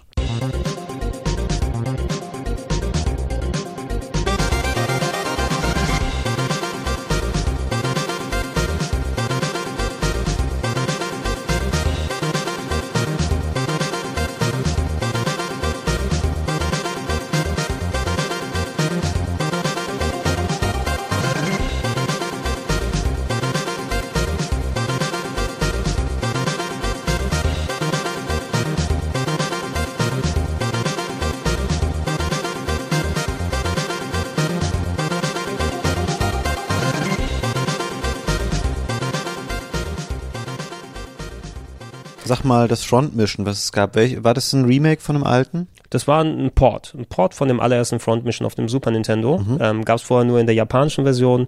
Sehr schöne Strategieserie mit äh, großen Mechas, wo du unterwegs gewesen bist und Mecha erstes Mal me mit Mecha rein. Gab's das noch nicht irgendwo mal mit Mecha Reinke? Scheinbar nicht, aber das darf im Game 2 jetzt nicht mehr benutzen, wenn sie den Podcast hier hören. Das Eigentlich schon, das gehört auch für uns. Das ist, könnte Mecha Reinke der Endboss bei Beat Me Up sein? Vielleicht. Ja, aber musst du gegen Mecha. Er kann halt kein Spiel besonders gut, deswegen ist er dafür eigentlich nicht geeignet. Oh, Mecha Reinke kommt und muss das Spiel dann für dich steuern als Strafe oder so. Ne? Dann kommt er immer rein. Als, als Roboter. Diese Sendung schreibt sich von alleine, finde ich. Das ist äh, sehr gut. Da haben wir schon so viele gute Ideen dafür. Ansonsten sehr, ja, vom Interesse her aus, es gab ein SimCity dafür, eine Theme Park Umsetzung. Infinite Space war ein nettes Strategiespiel von Sega, was ziemlich schwierig gewesen ist mit schönen Space-Sachen dabei. Ähm, Valkyrie Profile wurde dafür einmal umgesetzt als Strategieform. Hoshigami war ein PSX-Port, den man bekommen hat. Und Heroes of Mana hatten wir auch schon mal erwähnt, mit der Mana-Lizenz, aber auch nicht so berauschend.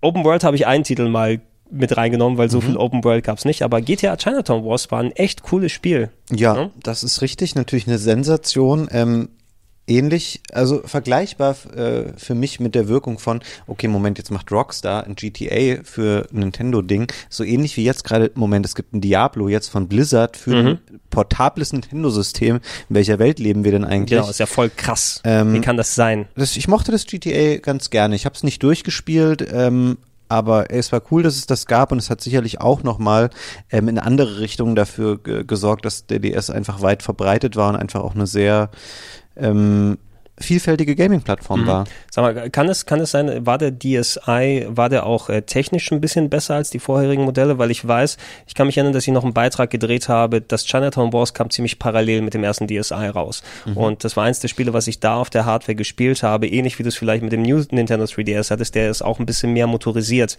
als der klassische 3DS. Ähm, und das ähm, Chinatown Wars war schon ein ziemlich aufwendiges Spiel mit der mhm. Polygonoptik, von Top-Down-Sicht, äh, war schon sehr aufwendig. Irgendwas klingelt bei mir im Kopf, dass der eventuell auf dem DSi solche Titel besser gelaufen sind. Ne? Aber Boah. das ist nichts, was dir dann irgendwie auch dann vertraut nee. klingt. Ne? Mm -mm. Müsste ich dann nochmal checken, ob es dem so ist. Kann ich aber heute auch noch empfehlen. Gab es auch, äh, wie auch erwähnt, ähm, auch auf etlichen anderen Plattformen mittlerweile. Das muss man nicht mehr auf dem 3DS spielen, wenn man es zocken möchte. Kriegt man auf der Vita zum Beispiel als PSP-Download. Stimmt, ja. Ne? Wenn man es äh, gemeinsam mit den anderen Sachen zocken möchte. Rennspiele habe ich eine Handvoll aufgeschrieben. Kommt man natürlich nicht umhin, um eines der mit erfolgreichsten Spiele auf der Plattform, Mhm. was Mario Kart 7 gewesen ist. Total gut. Ähm, Sehr gutes Spiel, ja. Ja, richtig gutes, äh, richtig gutes Mario Kart. Auch sehr lange jetzt nicht mehr gespielt und wahrscheinlich wird es jetzt gegen 8 auch ein bisschen abstinken eher, ähm, weil es Ja. natürlich nochmal ein anderes Niveau ist. Aber damals ähm, voll cool. Was mich gewundert hat, dass sie auf einmal nach so vielen Teilen wieder auf eine Nummerierung gegangen sind, ja. Weil, ähm, du musst, okay, es gab Mario Kart 64, dann gab's äh, Double Dash, dann gab's den oder den, dann Mario Kart, nee, wie war sowieso danach. Macht das überhaupt Sinn? Das ist, also ja gut, natürlich ist es Teil 7, ähm, weil die Leute werden das schon abgezählt haben. Ja. Aber ich tue mich jetzt gerade schwer. Was Aber war wann kam Mario Kart wie? mal, Super Mario Kart. Ja. Mario Kart 64. Äh, Mario Kart Double Dash. Nee, Mario Kart Advance, nicht vergessen, auf dem Game Boy Äh, Advance. Nach welchem? Nach 64. Nach 64. Advance, dann. Double Dash auf dem ähm, Dash? Gamecube. Dann müssen wir schon auf der Wii sein, oder? Wie ist es denn auf Mario der Wii? Kart Wii hieß es da. Warum, was ist denn das, was ist dann das sechste Spiel? Was ist das sechste Spiel? Gab's nicht noch mal, gab's noch mal einen Ableger? Das checke ich jetzt gleich noch mal. Das Super Mario. Kart. Ja. Mario Kart 64. Mario Kart Game Boy Advance. Ja. Double Dash. Double Dash. Mario Kart Wii sind Ja. fünf. Und ich weiß nicht mal, ob Mario Kart Wii vorher rausgekommen Stell dir mal vor, wir haben gerade eine der größten Fehlnummerierungen der, der Spielegeschichte aufgedeckt. Ich Das, gucke- das ich kann, gucke das kann, das, das müssen, nach. das müssen wir jetzt einmal googeln, das müssen wir einmal checken, sonst kann das hier nicht weitergehen. Mario Kart Series. Dem kann so nicht sein. So, erst veröffentlicht, wo ist es denn hier? Gib mal Wikipedia. Aber Stell dir mal vor, wir merken jetzt, dass es für Super Nintendo einen zweiten Teil gab, den wir gar nicht kennen. Nee, nee, nee, nee, nee, dann, dann hören wir jetzt hier sofort auf und nehmen Urlaub. Das kann so nicht sein. Also, ähm, List of Games.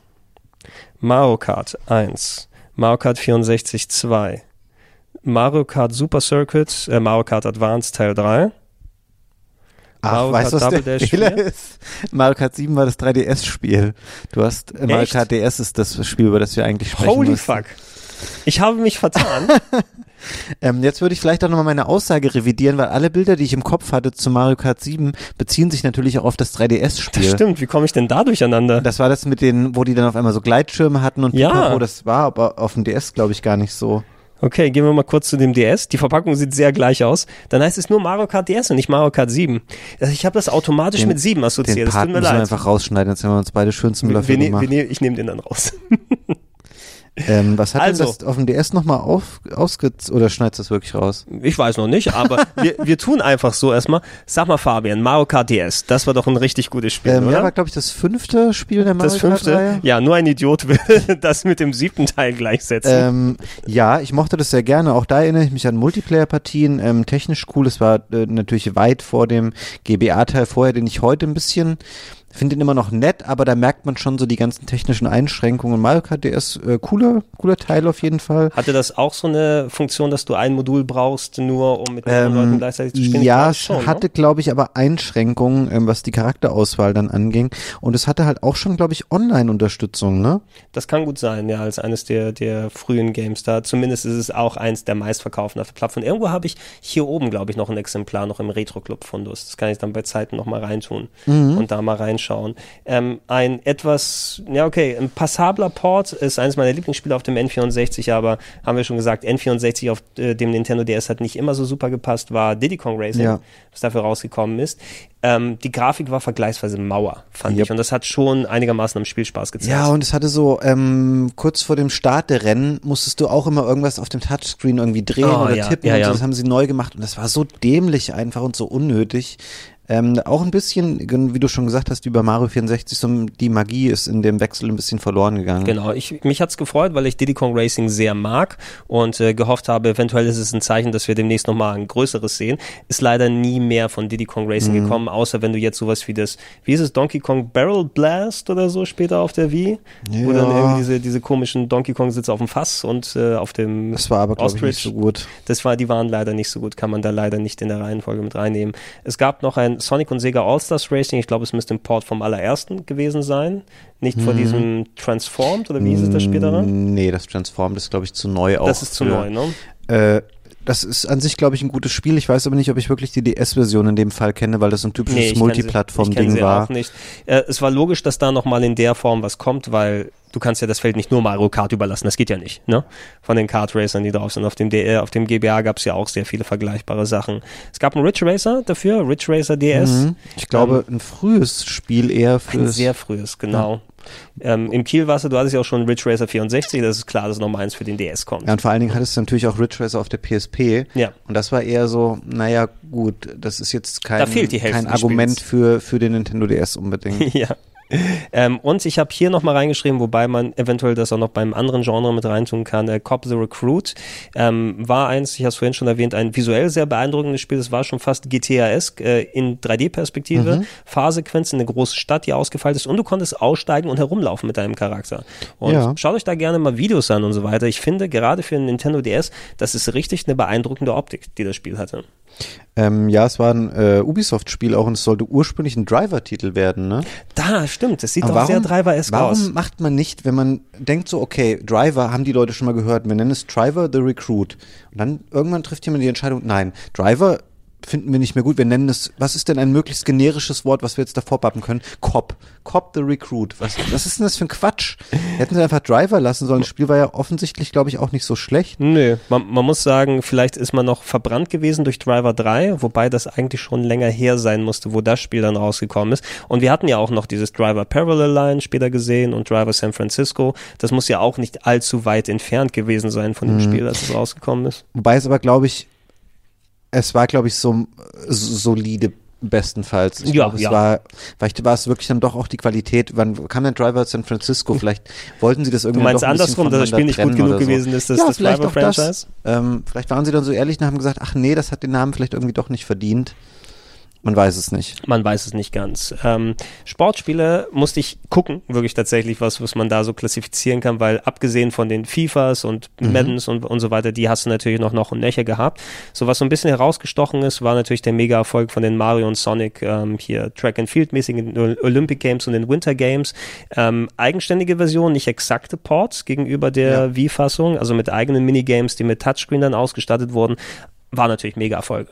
Ne? Ähm, ja, auch große Hits auf dem DS und glaube ich auch beides okay Spiele. Oder das heißt beides, vielleicht gab es sogar mehr als zwei, ich bin mir gar nicht sicher. Ich weiß auf jeden Fall, die beiden sind so zur DS-Ära erschienen. Ne? Und ähm, habe ich, das erste habe ich noch für, müsste ich mitgetestet haben für Game One damals, als ich die, die Wii-Version da gezeigt habe.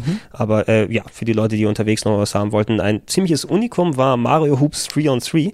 Weißt du noch, wer der Hersteller war? Square Enix. Square Enix macht ein Basketballspiel mit Mario. Ja, ähm, ich weiß, dass ich mich mega drauf gefreut habe, weil ich generell solche Arcade-Basketballspiele mag und auch Nintendo-Sportspiele immer gerne mochte. Aber irgendwas störte mich daran. Hatte das auch so Touchscreen-Elemente oder Hatte so? es, ja. Irgendwas war daran nicht so perfekt und es hat mir ein bisschen das Spiel verlitten. Ja, es, es war Square Enix typisch, glaube ich, zu verschnörkelt. Es war kein standardmäßiges einfach Basketballspiel, sondern du hast noch Sonderfelder und du musst darauf aufpassen und dies und jenes. Und das hätte ich nicht unbedingt bei einem Mario-Sportspiel gebraucht, ganz ehrlich. Also es war dann mehr, mehr Square-Spiel als Mario-Sportspiel. ähm, ich habe nochmal extra gecheckt, aber anscheinend gab es keine Mario-Golf- und Tennisspiele für den DS. Ähm, weder Ja, das stimmt. eine noch das andere. Also ihr könnt, ihr könnt gerne auch nochmal nachgucken, es checken, aber ich habe extra geschaut. Irgendwie, ja, auf dem GBA gab es welche und auf dem 3DS aber dazwischen nicht, was mich gewundert hat. Was eigentlich logisch gewesen wäre. Deshalb haben wir auch nur ein Sega Superstar Tennis hier als äh, Tennisspiel als Port hier mit drauf, von der, ja, als Sega versucht hat, ihre eigenen Serien mit den eigenen schlechten Charakteren zu etablieren. Weil du weißt ja, solche Lichtgestalten wie Gilios Thunderhead, die brauchst du überall. Auf jeden Fall. Ich musste jetzt kurz erstmal überlegen, was welchem Spiel der überhaupt ist, aber jetzt weiß ich's. Jetzt weißt du, wer- es gibt ja nicht mehr so viel, dann Stimmt. wirklich dafür. Inazuma 11 war von Level 5, äh, Fußball gespielt mit Rollenspiel. Ja, es ist eigentlich eher ein Rollenspiel, ein bisschen mit so. Ich habe es auch mal am Anfang, bevor das wurde später ja auch wahnsinnig, äh, hat einen wahnsinnig hohen Output bekommen, die Reihe. Fand Irgendwann das irgendwie ganz totgebissen. nett, aber dann, also da muss man schon auch Bock drauf haben. Sehr viel Gelaber, sehr viel ähm, Quatsch so. Ähm, es ist jetzt nichts für Leute, die sagen, ich interessiere mich für Bayer Leverkusen gegen Schalke und möchte eine äh, adäquate Repräsentation des Ganzen auf dem Nee, Nintendo DS haben. Das wird's nicht sein. Das war erfolgreich genug. Äh, Gab es das schon auf dem Nintendo DS, dass man sich Anime-Folgen davon auf dem DS angucken kann?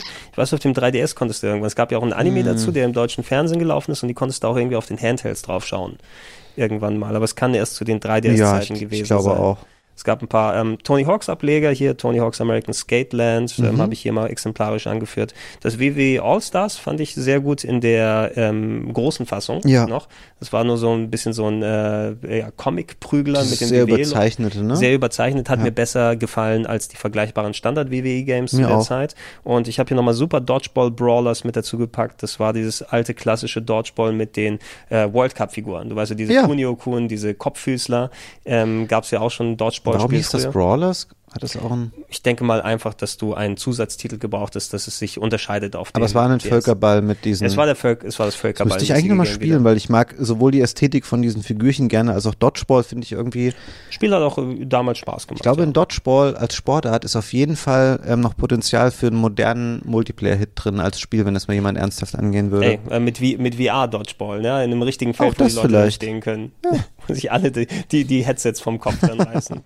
ähm, und die letzte Kategorie, die ich hier rausgesucht habe, dann in Memoriam, weil auf diese Spiele, wenn man sie nicht schon runtergeladen hat, kann man nicht mehr oh, ich zugreifen. habe eine Menge davon auf meinem, auf meinem DS Da muss man aufpassen, dass das Gerät nicht kaputt geht, hoffentlich. Ich habe, glaube ich, Mario vs. Donkey Kong Minis March Again, Mhm. was quasi nochmal, wo der Nintendo auch gemerkt hat, dass Mario vs. Donkey Kong vielleicht nicht mehr so zieht, machen wir ein kleines Download-Spiel draus. Ähm, ich habe Mighty Flip Champs, Mhm. was so in die Reihe gehört mit Mighty, S Mighty äh, Switch, Switch äh, oder? Force. Mighty Switch Force, glaube ich, war es, genau. Genau, ähm, Intelligent Systems müsste das auch gewesen sein, ne? Könnt, könnte sein. Ich habe Dark Void Zero, war glaube ich ein Boah, was war Ja, das von Capcom? Ich ja, bin ja, mir Ca- nicht sicher. Das war, Capcom hatte, das war eine ihrer großen Initiativen. Wir haben westliche Studios, die machen ganz große, coole Games aus der gleichen Reihe wie äh, Bionic Commando, ne, in der, Mhm. äh, das war so ein ähm, Rocketeer-mäßiges Action-Adventure, wo du einen Raketenrucksack hattest und große, aufwendige Level rumgeflogen bist. Ziemlich großer Flop auf der 360 und der PS3, aber Mhm. Dark Void Zero war ein Prequel aus der Seitenperspektive mit Pixel-Optik, Metroidvania-esque, ein bisschen, was Ja, ganz stimmt. cool gewesen ist. Und ich Ähm, habe, Entschuldigung, ja, nee, bitte. Ich habe natürlich noch Shantae Risky's Revenge, Mhm. was quasi eine Shantae war damals ja noch nicht so groß wie heute unbedingt, war vom Game Boy Color vielleicht dem einen oder anderen Ja. bekannt.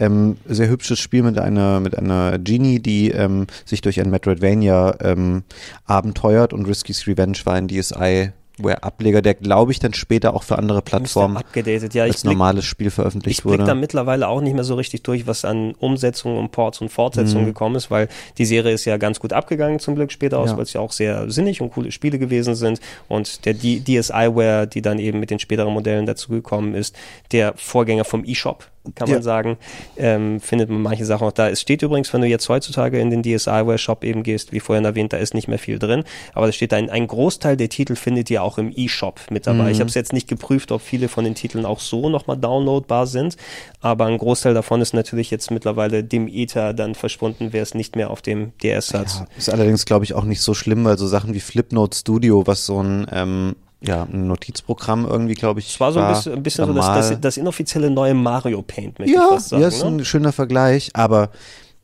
ich glaube, die Spielewelt ist deswegen jetzt, es ist immer schade, wenn so Sachen natürlich heutzutage verschwinden, wenn es um die Themen Erhaltung geht oder was passiert eigentlich mit digitalen Spielen, die irgendwie auch nur Services sind und irgendwann abgestellt werden. Ähm, sowas wie Cave Story, das gibt's ja eh für die Gibt's Switch eh für für jede Plattform. Sachen, genau. Und Tetris findet man heutzutage anderswo noch. Fotodojo war was ganz Interessantes, wo du dann eigene Foto, also dich selber digitalisieren konntest und dann ein Prügelspiel damit machen kannst. Aber genau solche Sachen sind wahrscheinlich jetzt auf dem 3DS eh weitergeführt, innoviert, nochmal abgedatet worden, dass du nicht unbedingt dann so viel vermissen wirst. Mir ist nur eben aufgefallen dann wieder, okay, da ist viel, was ich verpasst habe und die Gelegenheit dazu ist, nochmal hier irgendwie klassisch zu erleben, wirst du dann nicht mehr haben. Was ist denn Link and Launch? Link and Oder was Launch ist ein, ist ein Puzzle-Game. Ähm, du musst äh, auf dem unteren Bildschirm, ich weiß nicht genau, was du miteinander verbinden musst. Das sieht so ein bisschen nach Röhren aus, die du da drauf malst. Und wenn du das alles vernünftig miteinander verbindest, startet ein Raumschiff, was nach oben fliegt. Hm. War es nicht, war nicht Meteos auch eben dann so ähnlich vom Konzept her, nur dass du andere Sachen miteinander verbunden hast? Ja, so, äh, Symbole einfach. Symbole, genau. Da sieht's mehr so ein bisschen wie bei Pipe Mania aus, dass du verschiedene Ja. Rohre dann miteinander verbindest. Was- ähm, sah auch interessant genug für mich aus, dass ich hier mal mit drauf tue. Mhm. Und äh, Dragon Quest Wars äh, war auch, das hätte ich tatsächlich ganz gern mal gespielt. Das sah aus wie ein äh, rundenbasiertes Strategiespiel mit Dragon Quest Lizenz. Mhm. Wahrscheinlich so ein ganz kleines Game, was du nur kurz dann spielen kannst, aber auch ganz, ich habe es verpasst eben und ich hätte es gern mir mal angeschaut, einfach das Interesse gerne halber. Ähm, ja, dann wären wir bei den Sachen, die ich rausgesucht habe, am Ende. Ähm, und es ist natürlich bei weitem nicht alles, was es auf dem DS gegeben hat. Ich bin mir auch sicher, wir haben den einen oder anderen mega wichtigen Titel gerade nicht ähm, in Betrachtung gezogen. Mhm. Aber das können wir uns gerne äh, mal, schreibt es bei Twitter an oder anderswo für eine eventuelle Fortsetzung hier draus. Ähm, mir ist wieder aufgefallen, Fabian, dass einfach dafür, dass der Nintendo DS nicht mehr heutzutage so häufig im Gespräch drin ist, hat einfach mhm. die mega Grundlage für vieles geliefert, was wir heute für gegeben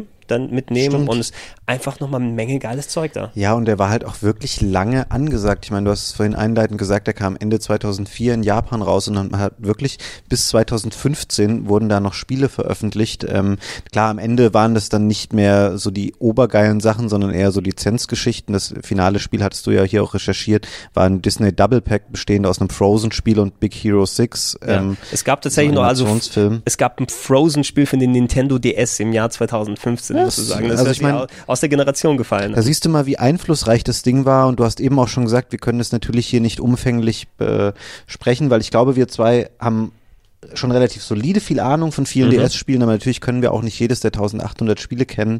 Ähm, und es gibt da, glaube ich, noch eine ganze Menge mehr. Und wenn wir hier den Eindruck davon vermittelt haben, wie wichtig und groß und erfolgreich der DS war und auch nochmal gezeigt haben, in wie vielen Genres man da einfach lohnenswerte Spiele findet. Ich persönlich sage ich, glaube ich, auch häufiger, wenn wir über so alte Systeme sprechen, aber merkt da gerade echt wieder, ey, was für ein cooles Ding das war. Und klar, ich benutze den heute jetzt auch nicht mehr so viel, aber ich werde jetzt mal meinen DSi XL wieder aufladen, gucken, ob meine Schultertasten verklebt sind wie deine. Ja, Dann werde ich ihn sofort wieder einpacken und heulen ins Bett gehen. Das ist das Wichtige, was wir aus diesem Podcast lernen sollten. Geht und checkt euren Nintendo DSi XL oder vielleicht vergleichbare Modelle, ob da die L- und R-Tasten kleben oder nicht. Ja, das ist, macht mir wirklich ein bisschen Sorgen. ähm, aber dann werde ich mir ein paar von den Spielen mal wieder schnappen und es gibt einfach so viel cooles Zeug. Äh, ja, ähm, von daher schön, dass man mal wieder in diesen Erinnerungen jetzt ein bisschen schwelgen konnte. Ja, und, und ich finde letzten Endes auch, wir nähern uns ja, also ich glaube nicht, dass wir den jetzt kürzlich dann irgendwo machen. Der Nintendo 3DS ist ja auch quasi am Ende seines, seiner Lebensspanne angelangt und er wird zwar noch ein bisschen Halbwertszeit haben, ein bisschen noch weiter funktionieren können. Ähm, so ganz das gleiche, was der Nintendo DS an Bedeutung hat, der 3DS hat mehr Startschwierigkeiten gehabt, mhm. ähm, ist nicht ganz so richtig da rausgekommen, hat natürlich sich dann aber auch gemacht und dann haben auch entsprechend viele Hersteller dann schön die Spiele dafür gemacht so die ganz hohen Höhen, die wir während der Nintendo DS und Wii-Ära hatten für Nintendo, sind sie einfach nicht rangekommen. Mhm. Ne? So irgendwie gefühlt. Auch wenn du viele coole Sachen auf dem 3DS hattest, aber ja. die Magie von der Touchscreen hat echt viele neue coole Sachen ermöglicht und das Double Screen Setup hat coole Sachen ermöglicht. Das 3D vom 3DS war schnell erledigt. Ja, das war ein, ein blödes, ein blödes Gimmick-Add-on. Deswegen bin ich ja heute auch, dass ich sage, ich finde den äh, New 2DS XL. Das ist ähm, natürlich richtet er sich vielleicht eher an eine jüngere Zielgruppe, auch durch das Design, was er teilweise hat. Aber dir fehlt da nicht wirklich was, ne? wenn du nicht das 3D-Feature hast. Äh, die haben das nicht geschafft, ihm da noch irgendwie eins draufzusetzen oder ein cooles zeitgemäßes Feature zu etablieren. Mhm. Ähm, Im Grunde ist es ja so, dass das einfach der moderne DS ist, dass sie einfach irgendwann die könnten von mir aus auch drei oder zwei jetzt komplett wegstreichen und das Ding könnte einfach DSXL heißen. Weil ich meine, im Grunde ist es äh, nichts anderes. Willkommen bei minus 1XL. Ja. Das wäre auf jeden Fall was. Ähm, Fabian, wir werden beide alle nochmal Nintendo DS-Spiele in den nächsten Wochen ein bisschen hier und da nochmal spielen. Cool. Ich glaube, da sind wir beide involviert genug und äh, vielen Dank, dass du dir nochmal die Zeit genommen hast. Es war wieder ein großer, unterhaltsamer Spaß. Das gebe ich zurück. Vielen ich, Dank. Ich äh, werde dich auf jeden Fall nochmal demnächst äh, anhauen, weil wir wollen ja auch nochmal das Jahr 2018 spielemäßig vernünftig oh, ja. adäquat besprechen und das war ja auch wild und groß und spannend und spaßig und auch mhm. weniger spaßig an manchen Sachen. Ich habe schon die letzten Wochen immer darüber nachgedacht. Ich weiß aber schon, was mein Spiel des Jahres gewesen sein wird, aber ja. ich jetzt nicht spoilern äh, Spoilers, jetzt. Hier. Spoilers noch nicht. Ich habe mir eine grobe Liste zurechtgelegt. Ich glaube, ich habe auch schon einen Kandidaten. Aber es gibt so ein, zwei Sachen, die ich gerne noch mal ein bisschen weiterspielen wollen würde, um zu sehen, ob es eventuell nicht noch den einen oder anderen Platz überspringt. Wir müssen halt gucken, dass wir es schaffen, das vor dem Release von Smash Bros. aufzunehmen, damit Wirt und Co. nicht die ganze Zeit nur darüber dann sprechen wollen. Da werde ich einfach deren Parts rausschneiden. Das wird, das wird ganz, ganz easy sein. Und denk dran, beat me up, das Konzept schnell fix machen, bevor jemand das den Podcast hört und an uns verkauft. Das geht ja, so nicht. Das ist echt, die, die Diskrepanz zwischen Aufnahme und Ausstellung hier ist klein, ne? Ja. Es ist ein Wahnsinnsdruck jetzt entstanden auf uns. Das muss eigentlich spätestens nächste Woche an den Fabian, Start gehen. Wir, also für euch da draußen natürlich nicht viel Relevanz, aber wir haben bald Redaktionssitzung, da können wir Pitches machen. Denk mal drüber nach, ähm, da ja, passt es perfekt rein. Werden wir morgen äh, schön vorstellen. Morgen schon vorstellen. Vielen Dank, Fabian, für deine ja, Zeit. Vielen Dank an euch da draußen, dass ihr so fleißig zugehört habt. Und äh, ja, wir werden natürlich bald die Jahresabschluss-Podcasts haben. Wir haben noch ein paar andere Themen in äh, petto. Das und noch viel mehr das nächste Mal im Podcast. Vielen Dank und tschüss. Dankeschön. Tschüss. Tschüss. Dieser Podcast wurde präsentiert von O2. Wenn ihr mehr über das neue Razer Phone 2 erfahren wollt, schaut bei g.o2.de slash Plauschangriff 2018 vorbei und besucht den O2 Live Store in München am Marienplatz am 30.11. bis 1.12. oder den O2 Live Store Hamburg in der Spitalerstraße am 7. bis 8.12.